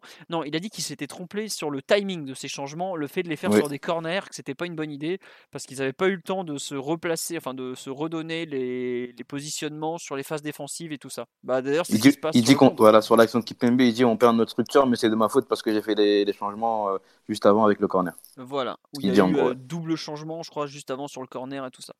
Mm. On nous dit Tourelle va nous sortir Paredes en libéraux. Bah, Paredes aujourd'hui il était pas à l'entraînement. Alors déjà, je sais pas, je sais pas où il était. Alors ça peut arriver hein, de temps en temps, petite surcharge musculaire, genre un truc. Enfin, c'est pas non plus dramatique. Mais euh, je sens que la composition va être folklorique pour ce PJ Strasbourg parce que globalement, si tu veux faire une composition un peu logique, tu serais en train de repasser une défense à 4. Mais Strasbourg joue régulièrement avec deux attaquants qui sont Ayork et Diallo, qui est plutôt une bonne paire d'attaques d'ailleurs pour un club comme Strasbourg. Donc, euh, est-ce que il va pas garder, tenter de garder sa défense à 3 avec par exemple Kerrer axe gauche, Marquinhos et Pembele par exemple? Euh, puisque ah oui non mais on, est à ce niveau bah, enfin là il suffit de prendre la liste des absents c'est une hécatombe hein. euh, ah, je pense qu'il va passer en bas à 4 donc ça serait Baker Kerrer Marquinhos et Pembele ou ah, Florenzi il manquait c'est lui que j'avais oublié et Pembele ou Dagba côté droit donc euh, bah, si tu veux garder Florenzi, euh, ouais, mais euh, bah, moi je pense que Pembele jouera demain. Il est blessé Florenzi, Omar. Florenzi, il est blessé pas, Omar. Ah oui, c'est vrai, j'ai oublié. Il est blessé. blessé, par, blessé par Thilo. ouais, mais Thilo a coupé une action définitive pour le coup. Oui, c'est vrai. Il a, tout, il a, tout, ramassé, mais si Bamba partait, ça sentait pas bon. Ouais, bah donc Pembele à droite, c'est bien, c'est une super nouvelle ça. Donc Pembele à droite, Kerrer, Kerrer Marquinhos. J'espère que Marquinhos à gauche. Euh, ouais, bah il va pas avoir le choix, je pense. Hein. Puis à gauche, l'ami Mitch à gauche. Après, Après au milieu, au milieu, tu as des solutions. Au milieu, tu as du monde. Enfin, tu as du monde. Oui, non, parce que je suis pas sûr, par exemple, que Verratti, qui a joué 90 minutes dimanche soir, soit en état de, débuter, par exemple. Je pense que. Ah, parce qu'il est mort, quoi. Enfin, au bout de 60 minutes, il, tirait la langue. Non, mais c'est... Ah, tu peux pas faire deux matchs en trois jours? Je suis pas sûr, moi, personnellement. non, arrête, tu me fais peur. Bah, tout le monde n'a pas le coffre d'Idrissa Gueye au PSG. Hein. Ah, mais il, ne s'agit pas d'avoir le coffre d'Idrissa Gueye. il s'agit de pouvoir faire deux matchs, quoi. je sais... Non, il n'y a pas de raison qu'il joue pas, non? Je, je, pense que, enfin, je serais pas surpris qu'on évite de péter un 11e joueur de l'effectif et qu'on tente de faire jouer, euh, par exemple, Paredes, de le remettre un peu, de faire jouer peut-être Gay, Paredes, euh, peut-être Herrera pour jouer sur la fraîcheur. Parce que Strasbourg aussi, ils ont joué 4 matchs en 2 semaines et ça tire la langue chez eux là. Hein. Donc euh, je serais pas surpris qu'on fasse un gros pari de fraîcheur. Euh, quitte à faire rentrer, même peut-être relancer Draxler en attaque. vraiment, ouais, ça va être une belle soirée, je pense. Hein. ah, on n'est pas parti pour le match de l'année. Hein. Préparez-vous à souffrir. Hein. Ça sent le match où il faut préparer des choses extrêmement simples, sinon ça peut tourner au vinaigre très vite. D'ailleurs, en plus, euh, je crois que euh, j'ai un souvenir, je crois que Diallo, euh, c'est un joueur qui avait fait pas de beaucoup de mal, mais qui avait embêté Marquinhos avec Metz. je sais plus c'était quel match. il avait, il avait pas mal embêté Marquinhos. Donc ça peut être une opposition à, suivre. C'est un grand joueur, hein. il fait un 95 et l'an dernier il a fait marquer au parc. C'est Navas qui avait fait un super arrêt ou deux super arrêts contre lui d'ailleurs. Donc non, c'est pas un match si facile et je crains que Thierry Loret nous envoie un 5-4-1 ou 5-3-2 des familles, euh, bah, comme a fait Pellissier qui a failli gagner au parc. Peut-être qu'on aura fait comme nous, nous l'appelle Neymar, mais c'est pas, pas évident. Hein. Est-ce que je pense que le fait que Di Maria soit sorti finalement à la 75e va faire qu'il va rejouer Keane va devoir jouer puisque Mbappé est sur une patte. Oui, c'est le dernier match avant la trêve, mais si tu joues avec des joueurs vraiment vraiment pas en forme. Voilà, Draxler, il n'a pas fait une titularisation depuis plus de deux mois, donc ça va, il n'y a pas le choix, il doit jouer, mais on n'a plus personne. Mais le banc de touche va être, comment dire, famélique, je pense. C'est même le 11 de départ va pas être simple à trouver. Hein. Il n'y a, vraiment pas grand monde. Hein. Le retour de Kais Ruiz? Bah, je pense qu'aujourd'hui, Fadiga est devant Ruiz. Hein. Ruiz n'est pas sur la feuille de match hier à Lille. Je sais pas ce qu'il a Fadiga, fait. Si? Fadiga est là, ouais. Je sais pas ce que Ruiz a fait avant PSG Manchester, où c'est son entrée à Montpellier qui lui a été reprochée. Mais il est passé derrière Fadiga à ce moment-là dans la hiérarchie, et il y a un moment, il est carrément sorti du groupe. Donc il a dû se passer quelque chose globalement. Est-ce que c'est parce qu'il a fait n'importe quoi lors de son entrée en jeu à Montpellier? On, l'avait signalé d'ailleurs ou contre Bordeaux, je sais plus. Mais en tout cas aujourd'hui Fadiga est clairement devant Ruiz dans la hiérarchie. D'ailleurs Ruiz, je crois qu'on l'a plus revu depuis le match. Il n'est pas rentré contre contre Lorient aussi? Non, c'est que Fadiga qui est rentré. J'arrive plus à me souvenir. Bah, c'est pas toi Simon qui va m'aider vu que tu n'as même pas vu le match. Bravo. Fadiga est rentré, mais Kai c'était je crois pas qu'il soit rentré. Non, non, non. non, il entre pas. Hein. Et on nous dit est-ce que du 19 pourront monter? Bah, Le problème, c'est que le 19, ils s'entraînent pas. Ils n'étaient pas à l'entraînement des pros aujourd'hui. Donc, s'ils avaient voulu monter, euh, ils ont déjà pris du retard. Et c'est les vacances. Voilà, c'est les vacances, comme on dit. Mais bon, on nous dit qu'il faut pas mettre des jeunes face à Strasbourg, ils sont durs au milieu. Ah, c'est pas l'équipe la moins physique de Ligue 1, mais c'est moins vrai qu'à une époque, honnêtement. C'est surtout en défense où ils sont, euh, ils sont très intenses, on va dire. Euh, les Simacan, euh, comment il s'appelle, euh, le capitaine, là, le Serbe, qui est, qui est pas un tendre. Très, très bon joueur, Simacan. Simacan, bon joueur, ouais. Ah, très très bon joueur, ouais, même. Mais bon. C'est pas, Mitro... pas Mitrovic le défenseur Mitrovic, voilà. Je le cherchais. Mais bon, on va voir. Mais globalement. habitué du multiligue. Ah oui, toujours. Kenny Lala sur le côté droit. Non, Strasbourg est une équipe qui est, qui est pas simple à jouer, honnêtement. C'est pas, c'est pas un match facile pour finir l'année. Hein.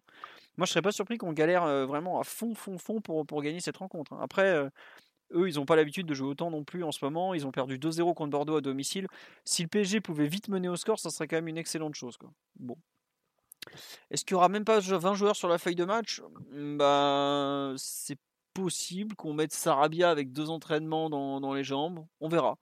Honnêtement, faut pas voir. Plus, ça fait la séance aujourd'hui. Hein. Je sais pas s'il a une licence, mais il, est proche du groupe là, tellement on n'a plus de défenseurs. Et Zoltlev aussi était dans le, dans le champ ce bon Ah, Zoltlev a joué aussi euh, ouais, ouais, il était avec les autres. Mais c'est Zoltlev, euh, c'est, je pense, euh, à cet instant, le quatrième arrière-gauche du club. Hein. Faut, faut, en avoir bien conscience. Hein. Attention, c'est quand même, il a quand même été international hongrois, 25 sélections, une carrière en Bundesliga tout à fait respectable. attention, attention à Zoltlev, il fait, il fait partie de l'équipe qui avait fait monter Offenheim en première division quand même à l'époque. C'est pas rien, les gars. Il a même joué à l'Energie Boost pour vous dire à quel point le, joueur est mythique. Et d'ailleurs, je découvre que Zoltlev a joué à Ouchpest au début des années 2000. Et ben, on a joué Ouchpest à cette époque-là en Coupe de l'UEFA. Il a possiblement pu jouer contre le, PSG à l'époque, mais Wikipédia dit qu'il n'était pas là, donc il n'a pas dû être là quand même. J'ai dit n'importe quoi. Bon, euh, vous voulez rajouter quelque chose sur le, sur le match de, mercredi soir? On nous dit Cardi chez Courtepaille, ben pourquoi pas, oui. Ah, le, buffet campagnard à, 7 euros. Est-ce que, cette enseigne existe encore d'ailleurs Je peux pas, ils ont pas mis clé sous porte. Je peux vous dire que Mauro, il attend plus le 24 au soir que le 23 au soir. Hein. Il, est... il est prêt, il est prêt. Hein. Bon. Euh, qu'est-ce que. Non. des Smarties samedi. Formidable alignement de Smarties. Il avait l'air totalement absorbé. Il était concentré comme jamais. Ah bah là, il est au top. Euh, non, on va vous souhaiter une bonne soirée à tous. On espère que ce débrief de PSG Lille, de Lille PSG pardon, parce que c'est important, a été complet, qu'on a répondu à quand même pas mal de questions. Euh, je ne sais pas quand sera le prochain podcast. Euh, je suis pas certain qu'on fasse un podcast le 24 au soir pour débriefer PSG Strasbourg. Je vous le dis tout de suite. Euh, on verra. par pitié, non On a des choses à ah, faire. Hein. Retrouvez-moi, j'amènerai de l'abus. je vous conseille, euh, Omar est un, un, hôte euh, que je vous recommande. Il, arrive avec des, des, bons produits, on passe une excellente soirée et tout ça. Le livre, oui, effectivement, c'est vrai que j'ai écrit un livre.